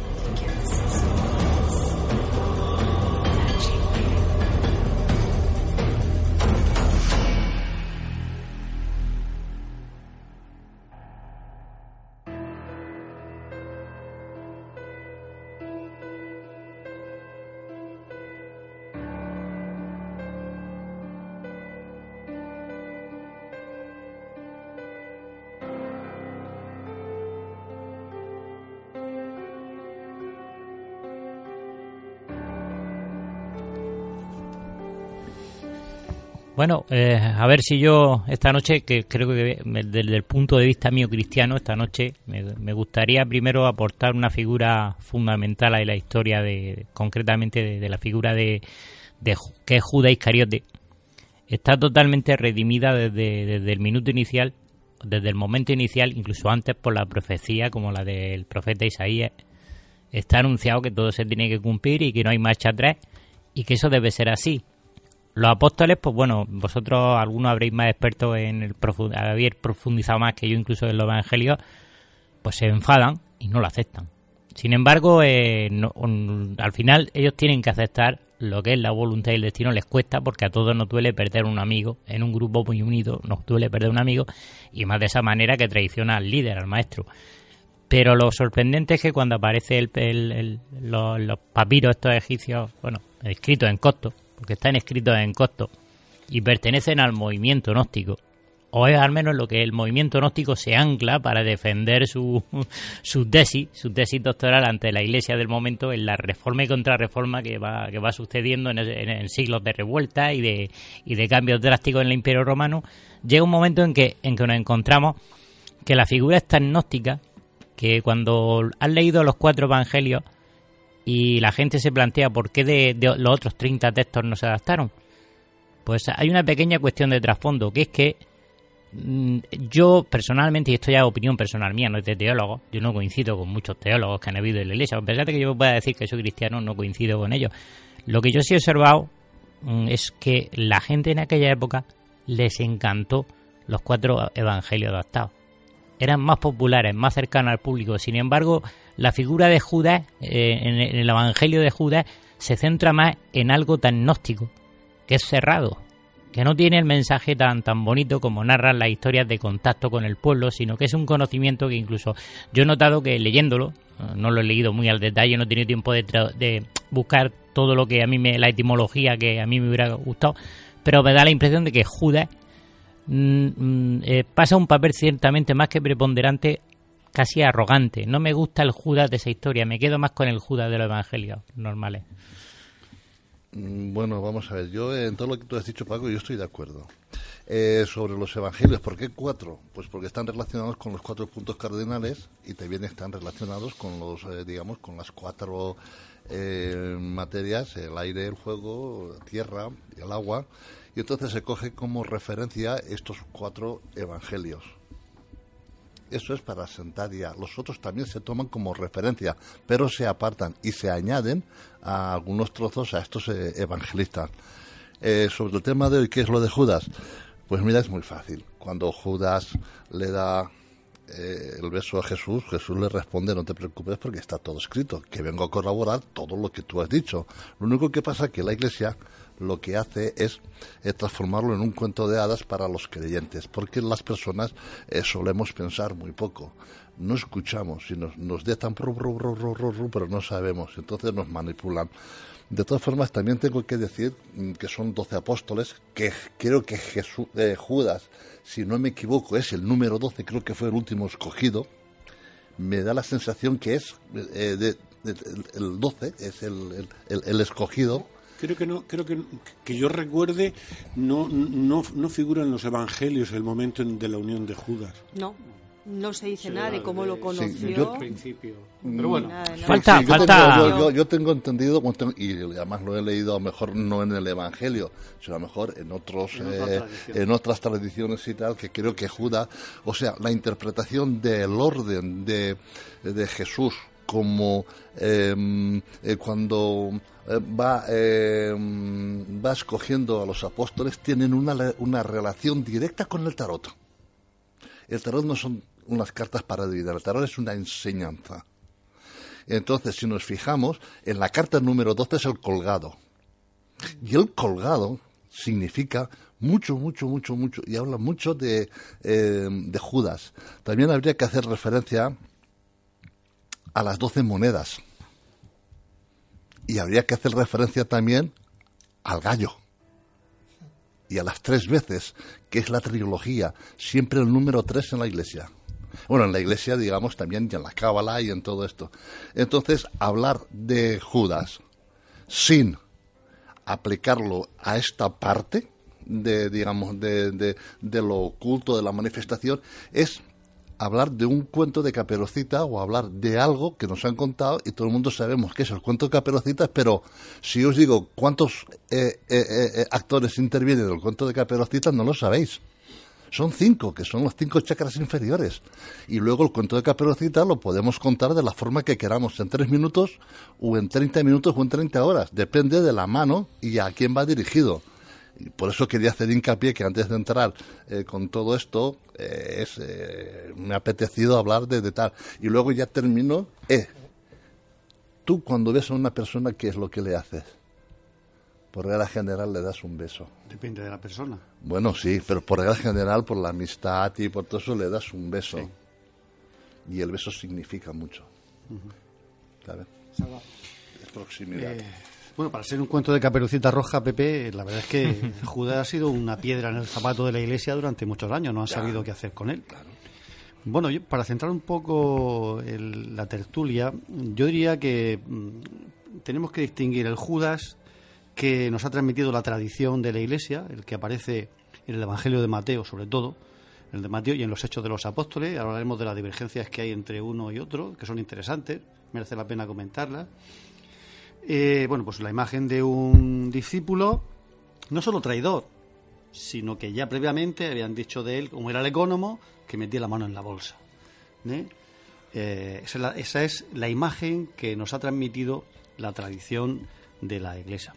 Pero por otra parte hay otro, hay otro Judas que fue se intentó recuperarlo, ¿no? y no hacerlo pasar por alguien tan tan tan malvado y entonces, y no solamente, y no solamente en el Evangelio que es en el Evangelio de Judas, donde ahí la verdad es que yo lo he leído y lo único interesante que he encontrado es cuando le dice Jesús, tú me vas a ayudar a liberarme de esta envoltura de carne y tú vas a aventajar a los demás. Por lo demás es un lío que no entiende nada, es un evangelio gnóstico que considera, ahí los gnósticos consideran la materia como algo malo, como creada por un dios malvado frente al espíritu que es la creación del, del dios bueno, ¿no? Bueno, y luego eh, hubo un intento también de, recuperarlo en la antigüedad, incluso por parte de algunos teólogos eh, de la Iglesia, porque, bueno, planteándose el tema de la condenación eterna de Judas, algunos lo daban por condenado y otros decían que, bueno, al final, a fin de cuentas, al final se arrepintió, ¿no? Y, ese acto violento de, de, quitarse la vida, pues, por violento que fuera, a fin de cuentas, parece que traslucía como un arrepentimiento sincero. De Judas también se ha dicho que no ha existido, ¿eh? Cuidado. Se ha dicho de Judas y además lo han llegado a decir teólogos cristianos, entre ellos Rudolf Bullmann, protestante, eh, uno de los padres de la teología liberal, que decía que realmente eh, Judas había sido un elemento que los, los redactores de los evangelios necesitaban para dar coherencia al relato. Bueno, eso no se lo cree ni él. Eso no se lo cree ni él porque mm, ¿qué necesidad tiene la Iglesia de inventarse un personaje de esa calaña, no? Eh, bueno, y luego está el Evangelio, por supuesto, el Evangelio de Judas, que, que poco menos que le hace un favor a Jesús, ¿no? Es que Era el hay, algo, hay, hay es el que no discípulo puede- más íntimo ¿eh? y que le hace un, el- a Jesús el, el- el favor de ayudar a liberarse de ese cuerpo de, de carne. Se ha hecho también, se ha hecho por parte de un, de un escritor italiano que escribió un libro, una investigación sobre la figura de Judas y decía que realmente lo que le pasó a Judas fue que los discípulos no lo perdonaron y se lo cargaron. Fue una especie de vendetta, de venganza y además usando una especie de ritual en que lo, aprovechando lo que dice el Evangelio, que quedó boca abajo y tal, una especie de rito en que Judas estaba boca abajo y vamos, poco menos que se lo cargaron. Se ha dicho de todo. Pero si nos atenemos a lo que tenemos en las fuentes, se puede decir bastante menos. Aunque se puede conjeturar, conjeturar Y- y- mucho, ¿eh? Y ahora te pregunto, ¿y por qué 12 apóstoles? ¿Por qué las 12 monedas? No, fueron 30. 30 monedas de 30 plata. monedas. Pero en un 30 principio eran monedas. 12. ¿Las monedas? Sí. En los evangelios. Eh, El Evangelio el- se el- cita el 30. Evangelio son 30, que es el número 3. Pero en un momento determinado, según yo sé y tal, eh, digamos que eh, hubo ahí como, mm, eh, ¿cómo se llama? Como, un, no, 12 no, más. Eh, y llegaron hasta 30, pero empezaron por 12. Bueno, y, Y luego fueron subiendo poco a poco, o sea, ne- negociaron y llegaron hasta 30. Bueno, los, los, los apóstoles fueron 12, pero los iniciados fueron 22. Y además no se sabe ni la cifra exacta, puesto que fueron algunos más. Pero bueno, es que, es que nos tenemos que ceñir. Estamos trabajando algo que Salvador ha comentado indirectamente o directamente y ha comentado lo importante. Toda esta historia la ha desvirtuado el pasar de los siglos. Después de concilios muy duros, como Sí, fue el sí, de sí, Nicea, de después del follón con Ar- Arrío y los arrianos, que eran ceporros y radicales, dicho claramente, después de tanta convulsión, el capítulo negro de la historia de Judas es que ha sido la tradición popular quien lo convierte en un personaje maldito. Y Nance hasta, hasta influye, trágicamente termina en los años 30 con una obra de teatro en Berlín escenificando la culpa de los judíos de la muerte de Jesucristo. Nació un mito terrible, un mito negro, por decirlo de alguna manera, de esta historia, que no es lo que los evangelios pretenden transmitir. En ningún momento los evangelios castigan y condenan a, a, Judas. Lo único que cuentan de es que se ahorca. Pues ante el dolor de haber traicionado al maestro, por su carga de conciencia se ahorca, pero en ningún momento se le cita mm, de mala manera. Yo quería decir una cosa, que conforme con lo que estás diciendo, en- después del concilio de Nicea, en el 325 después de Cristo, es cuando, mm, digamos, se cambia la versión. Y entonces, bueno, ahí ya Judas pasa a ser el malo, cuando no lo era anteriormente. Y la manipulación que se ha hecho de todo ese pastiche de información ha sido muy grande. Lo que nos queda es el mensaje pero muy manipulado. Yo quería hacer una averiguación mía por mi parte porque he estado buscando el nombre de, de Judas Iscariote y he encontrado do- dos cositas. Que se podía decir Iskeriyot, como varón de Keriyot, una población situada a 19 kilómetros del sur de Hebrón. Pues está reflexionando si eso me quería decir algo. A mí no me ha dicho nada, un lugar. Y luego he buscado otro nombre que era Sicariot que podía significar un asesino político que abundaba además en Judea en los tiempos de Jesús. Bueno, por ya me podía sonar más. Pero entonces yo he cogido el nombre de Iscariote, porque claro, Judas, vale. Iscariote, pues bueno, en las versiones, en los textos antiguos he estado buscando que si, bueno, que si los cátaros le daban nombre, que si Juan Mir, que si tal. Yo no encontraba ahí nada, entonces he cogido la palabra Iscariote y le he añadido una S, porque no tenía muy claro si era Iscariote, Iscariote, le he añadido una S, la verdad. Y me ha salido una palabra, Is, ist Cesario. Bueno, pues entonces yo he buscado Cesario quién era. ¿quién podía ser? Y me sale que Cesario de Nacianzo, nació en el 330, fue el hijo menor de un obispo, Nacianzo de su esposa Nona. Eh, bueno, este señor era doctor personal del emperador Constantino, era médico y matemático, alguien muy importante, el hijo menor de esta familia. Además era un recolector de impuestos, se metió mucho en política y bueno, pues, resulta que murió en el 368 tras un terremoto en Nicea, donde estamos hablando del concilio. Y finalmente, antes de morir, se le, se le pidió abandonar la política y abrazar la religión, porque estaba más con los impuestos que con la religión.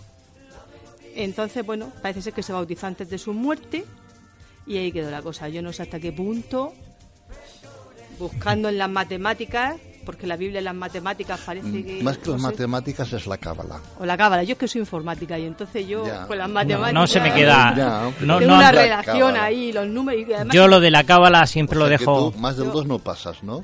Cero y uno, cero y uno. Cero y uno. Al dos ya no llegas. No, no. Yo, Entonces, yo pienso en binario. lo de la cábala.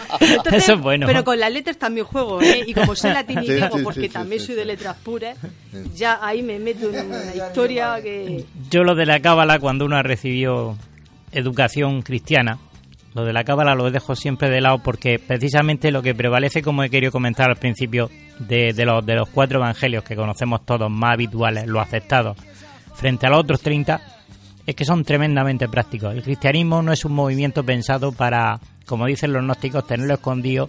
Yo siempre sé más que tú, pero no te voy a decir la verdad. Luego es un farol. Sí, la, el ejemplo que yo pongo es siempre lo del Titanic. Sí, el, el cristianismo de los evangelios, de los cuatro evangelistas tradicionales, sugiere que todos seamos trabajadores para que fabriquemos lanchas para todos los, los, ocupantes, para todas las plazas del barco. El gnóstico es aquel que te viene con un chaleco salvavidas y todo el equipo de salvamento para él y nunca te va a contar dónde lo ha comprado. Esa es la diferencia fundamental que la doctrina catrónica, cosa que según algunas corrientes que dicen que Nicea y todo eso fue manipulador, lo primero que había que haber borrado todo eso. Si yo soy un sabio y ando de toga, en el Imperio Romano no me voy a con un leproso ni muerto. Lo primero que te dice Jesucristo es atender al leproso, juntarse al leproso. Estaba prohibido tocar un leproso, al leproso. Se les tenía pánico, se les mandaba a una cueva fuera de la ciudad fuera del pueblo, allí a malvivir, apartados de las como, como parias. esto es lo contrario que en la India, incluso no hay parias. Él va a los parias a salvarlos, porque dice que aquí salvamos todos, se sienta con los publicanos. son evangelios terriblemente rebeldes. Si un poder manipula, todo eso, los aspectos reverdes lo hubiera borrado. Claro, yo quería decir. Eso sí, de simple. Quiero decirte con esto que fíjate, la, lo digo un poco, lo, lo comento para que veáis la contraveniencia. Claro, por supuesto, tenemos un nuevo evangelio que es el de, el de, el de Judas Iscariote, que es auténtico, que tiene una fecha que puede ser del 180 aproximadamente. Ha dicho, ha dicho muy bien, publicano, muy bien. Sí. No, lo digo porque en cierta ocasión hablando con una persona que era comunista, decía que Jesús era comunista porque le dio la razón al republicano. no, no, no, no. Publicano es otra cosa. Tú lo sabes. Yo quería decir que son dos veces publicanos. Yo quería decir una cosa, que yo, en mi, en mi opinión personal, para mí Judas sí existió.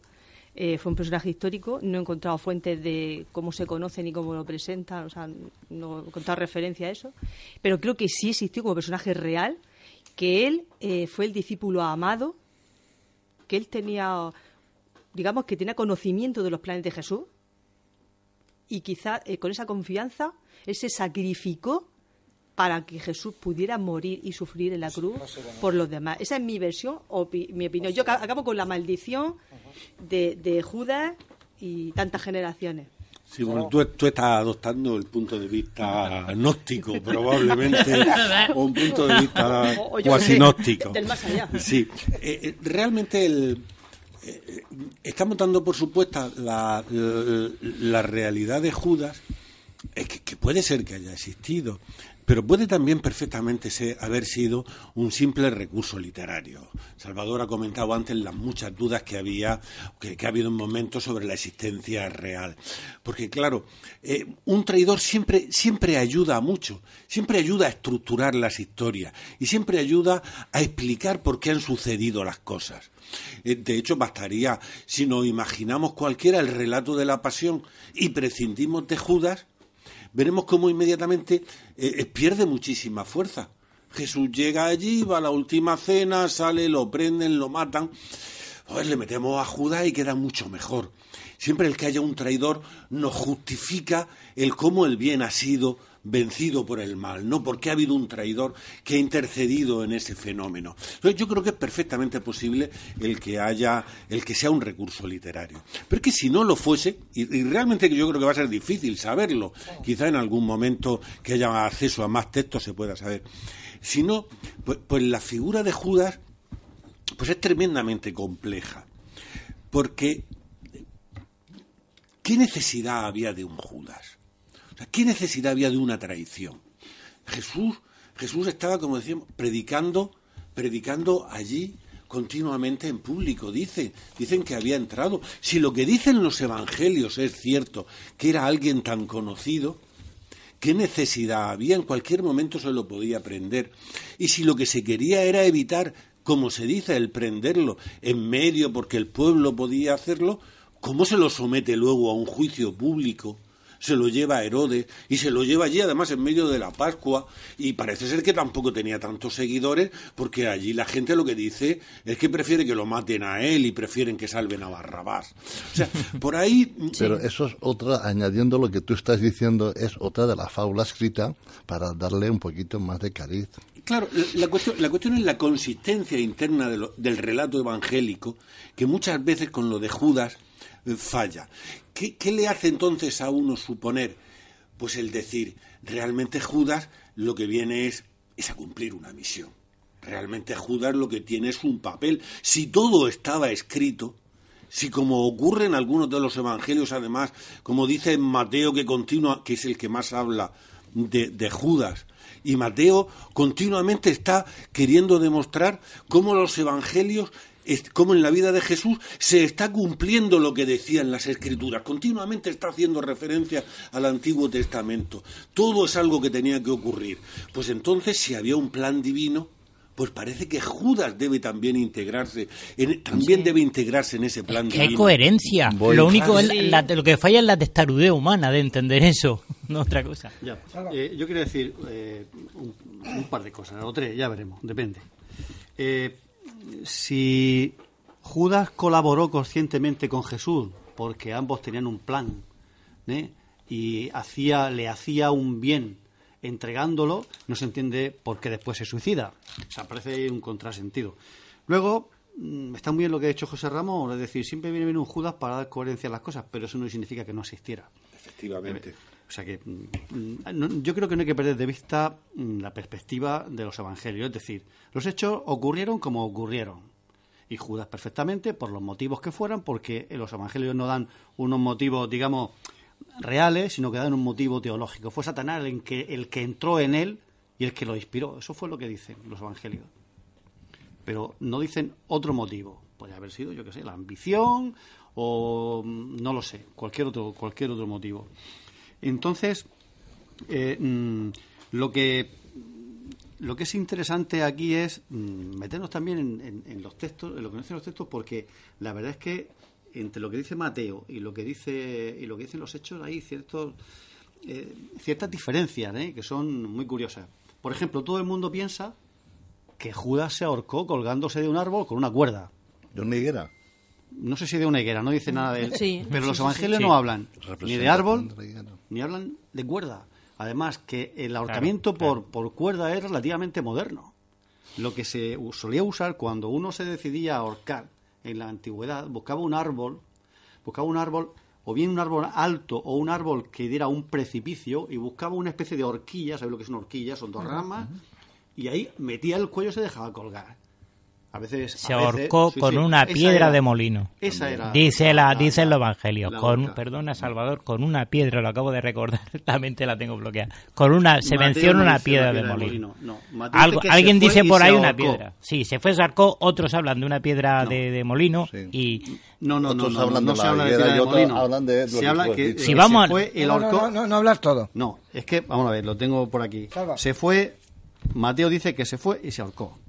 Y los hechos de los apóstoles dicen que mm, se cayó de cabeza, y se reventó por medio y se derramaron todas las entrañas. Que parece decir, o se ahorcó o, o cayó de cabeza. Bueno, mm, puede, no, puede que no sean contradictorias, sino que sean complementarias.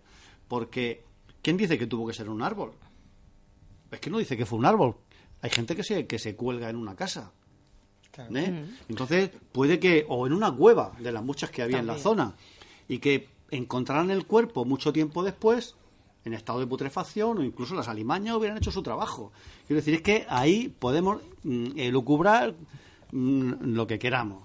Entonces, otro punto, ¿quién compró el campo con las 30 monedas que Judas primero aceptó y que luego arrojó a los pies de los dirigentes judíos? ¿Quién lo compró? ¿Los dirigentes judíos?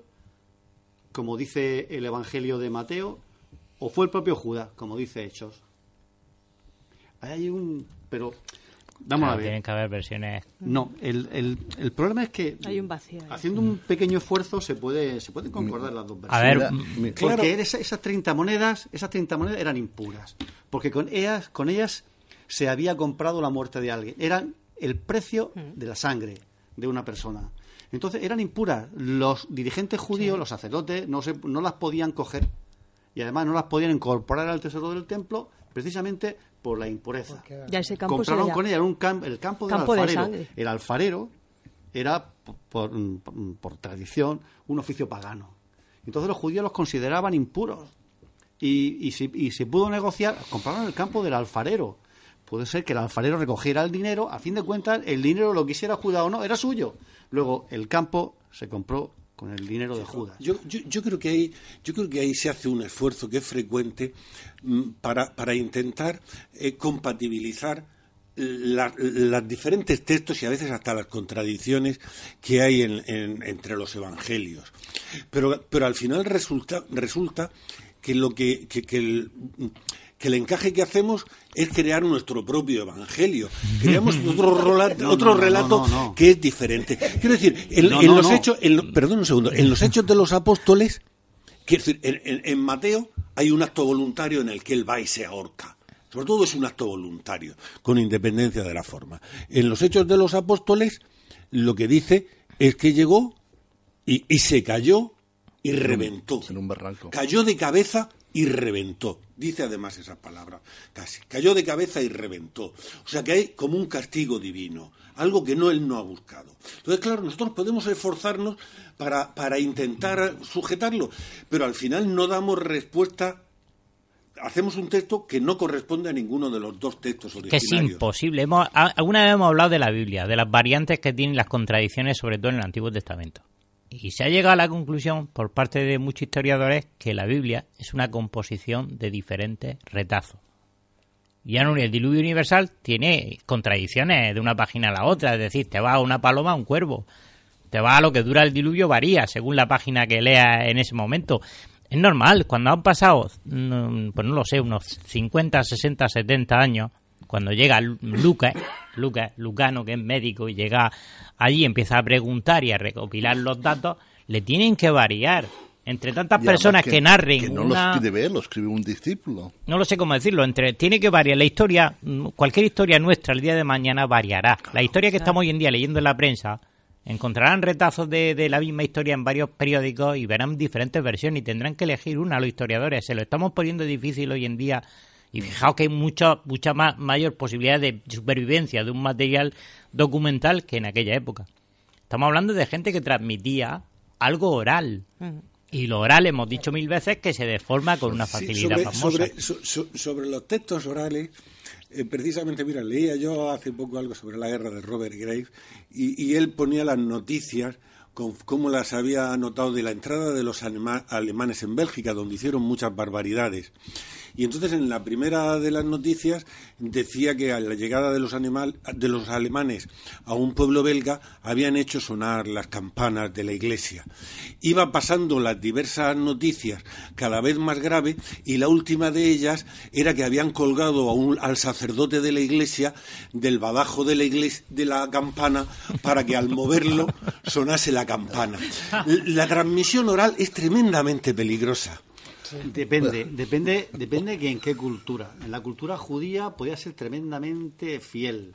Y se han dado casos, por ejemplo, de, de monjes sirios que estaban en el desierto en, en- el siglo V, siglo VI después de Cristo. No era fácil tener una Biblia.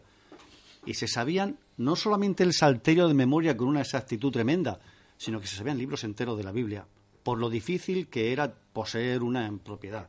Luego, la memoria depende, la memoria depende de lo que del momento. Del momento. Yo, José Ramón, a mí líbreme Dios de, de hacerme mi propio evangelio, eso es un sacrilegio. Ahora, lo que sí es cierto es que los evangelios a veces dan la impresión de recoger diversos momentos de un mismo hecho. Y eso te puede dar pie a, a, elucubrar, a usar la lógica para intentar ver qué pudo haber pasado ahí, que es lo que no solamente he hecho yo en este momento, sino que han hecho eh, muchos exegetas a lo largo de la historia, historiadores. Es decir, pero no solamente lo han hecho los creyentes, sino también, y desbarran mucho, tanto como los creyentes, los, los, no creyentes. Es decir, que aquí fantasea todo el mundo. Mm. Pepe, no te quedes callado, dime. Me estás mirando con una cara que no. No, no, no, yo, yo, estoy ya. Vamos a ver, aquí hay. Eh, yo creo que la parte, la parte del sentido común de los evangelios es que se toma como un hecho ocurrido, eh, vamos a suponer, 2019 eh, años, más 6, 7, 8 años, que creo que se. Bueno, 2030 años, y a partir de ahí cada filosofía o cada religión pues escribe el texto según como a ella le conviene más. Eh, teniendo en cuenta que la Biblia se escribe 300 años, ¿no? Se empiezan a escribir, no la Biblia, sino los, el Nuevo Testamento unos 300 años después. Imagínate lo que estábamos hablando aquí, el corre y dile... 300 años después, ¿no? No, no, que va, 180 años. De 180 años estamos hablando, de, en este caso, del Evangelio de Judas. Sí, pero me 180 años. Pero, 180, perdón, 180 después de Cristo. Vamos a ver. O sea, menos todavía. Pero yo estoy hablando de lo que es la Biblia. O sea, reunirlo todo.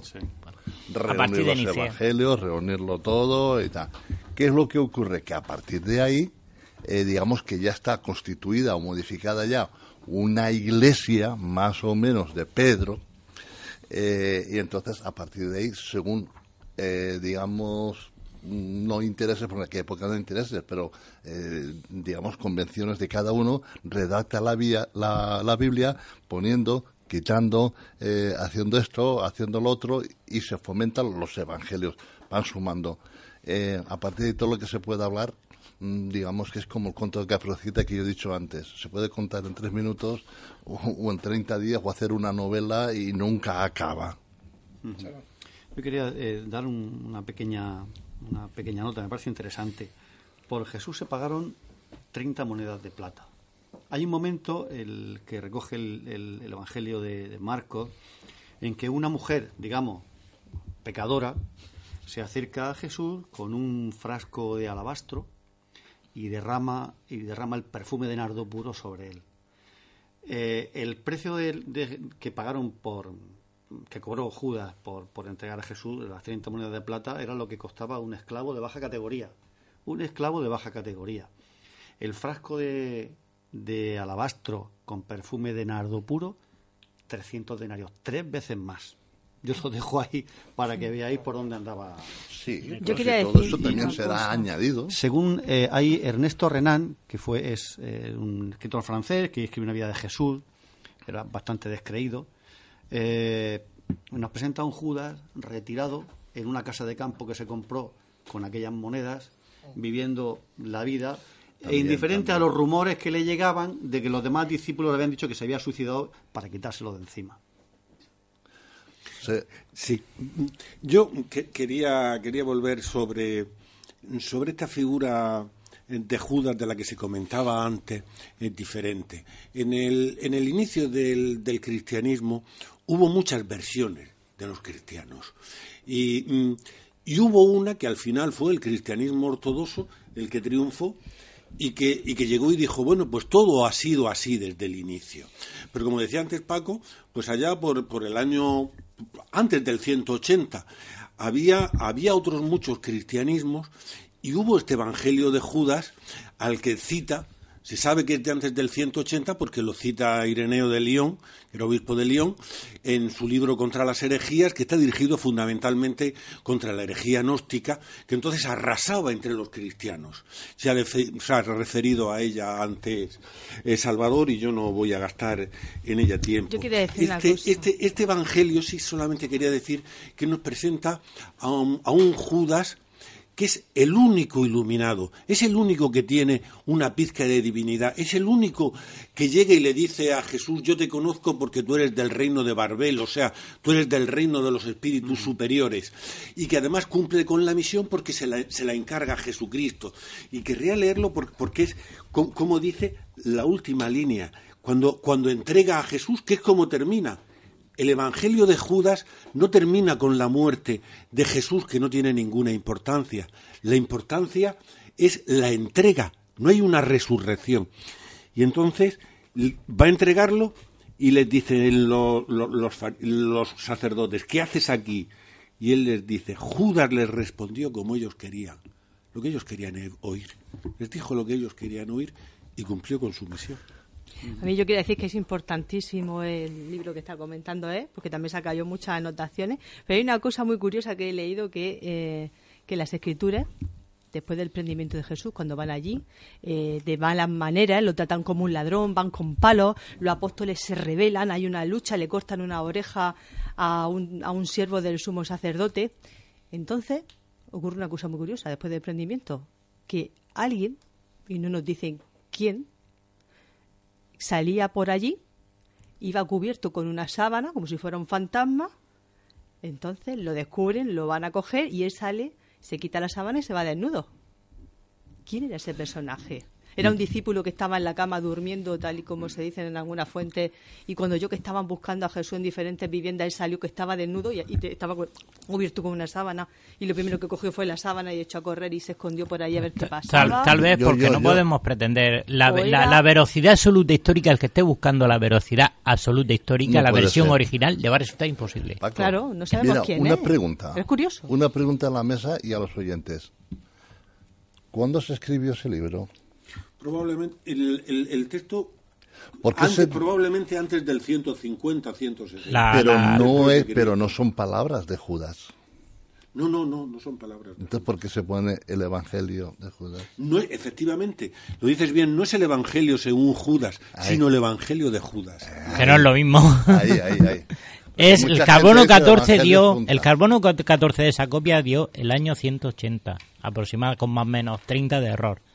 ¿Vale? Luego lo cita, como decía José Ramón, lo cita Irineo años antes, bastante años antes. Pues ha quedado que os informe yo que por qué eh, a Jesús se retrasa tanto la noche en prenderlo, porque todo es una secuencia. Hay un gallo por el medio y el gallo es el amanecer, el Dios, la luz. Y luego también está la estampida de los eh, eh, de los apóstoles cuando empieza toda la gresca y a partir de ahí nadie ha escrito nada. O sea, es el amanecer, el nuevo día, es el despertar, la nobleza, los valores. A lo largo de los siglos ha habido como un, como un sentimiento de, simpatía hacia Judas, como un intento de, de recuperación de Judas para, para, como para la ortodoxia, ¿no? Incluso hay por ahí algún evangelio, o no, no sé si es un evangelio apócrifo o no, es unos hechos, los hechos de Andrés, que son apócrifos, en que Jesús perdona a Judas y este se retira al desierto a hacer penitencia. Y ahí, ya para terminar, Santa Catalina de Génova, en una visión que tuvo, se le aparece Cristo, y este le dice, si supieras lo que he hecho con Judas, palabras enigmáticas, ahí las dejo. Pues hasta aquí, Antonio, me parece que hemos quedado. Efectivamente. Ya, no hay más tiempo. Ya no hay más tiempo. La verdad es que esta noche ha estado interesantísimo, me ha gustado. Yo me quedé callado. sí. Ya, Yo me quedé callado. Ya me he dado cuenta, ya. Venga, dale que nos vamos. Muy bien, pues toda la información del programa la podéis seguir por nuestro Facebook, Nemesis Radio, en Twitter, arroba nemesis Radio 1 y tenemos un email nemesisradio arroba canalmurcia.com tanto en el Facebook, Twitter como en el correo electrónico o en el WhatsApp podéis dejarnos vuestros mensajes con cualquier cosa que queráis contarnos.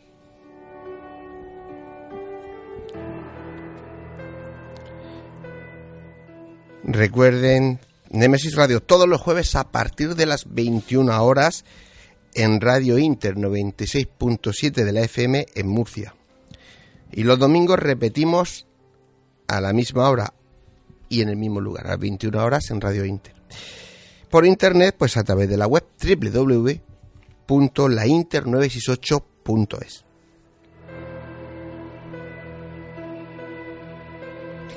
Y como no perdemos las buenas costumbres, no olvidéis que nuestras voces viajan ya por el universo. Parece un, director de orquesta, José Antonio, de arriba, de abajo.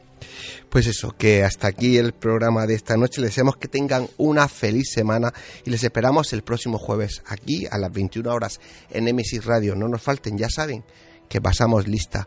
Y como todas las semanas le digo, si les ha gustado, díganselo a sus amigos. A ver si conseguimos que la familia de Nemesis Radio no deje de crecer, que hasta el día de hoy tiene esa buena costumbre. Y si no les ha gustado, pues díganselo a sus enemigos ustedes nos los envían, que nosotros nos encargamos de ello. Así que buenas noches. Adiós.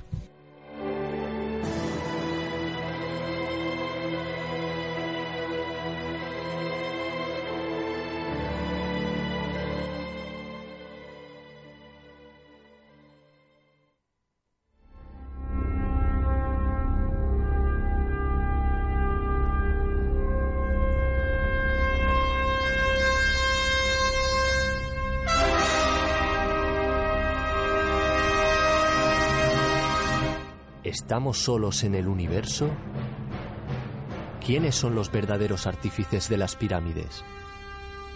¿Hay vida extraterrestre? De ser así, ¿es posible que ya estén entre nosotros?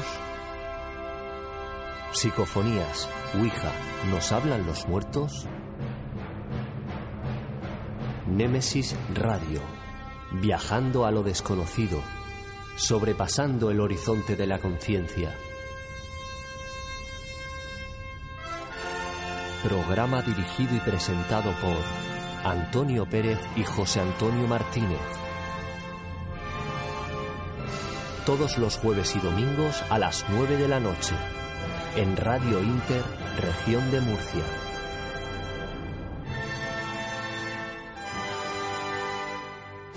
Némesis Radio.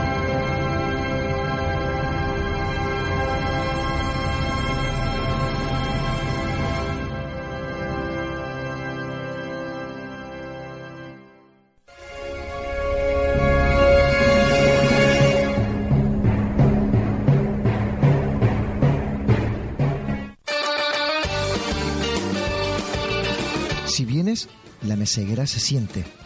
La meseguera se disfruta. Restaurante y Hotel La Meseguera. Por tradición y calidad, no te la puedes perder. Para reservas, al teléfono 968 840352 En la alberca y en Mazarrón, La Meseguera. Todo un placer para disfrutar y sentir. Grupo La Meseguera.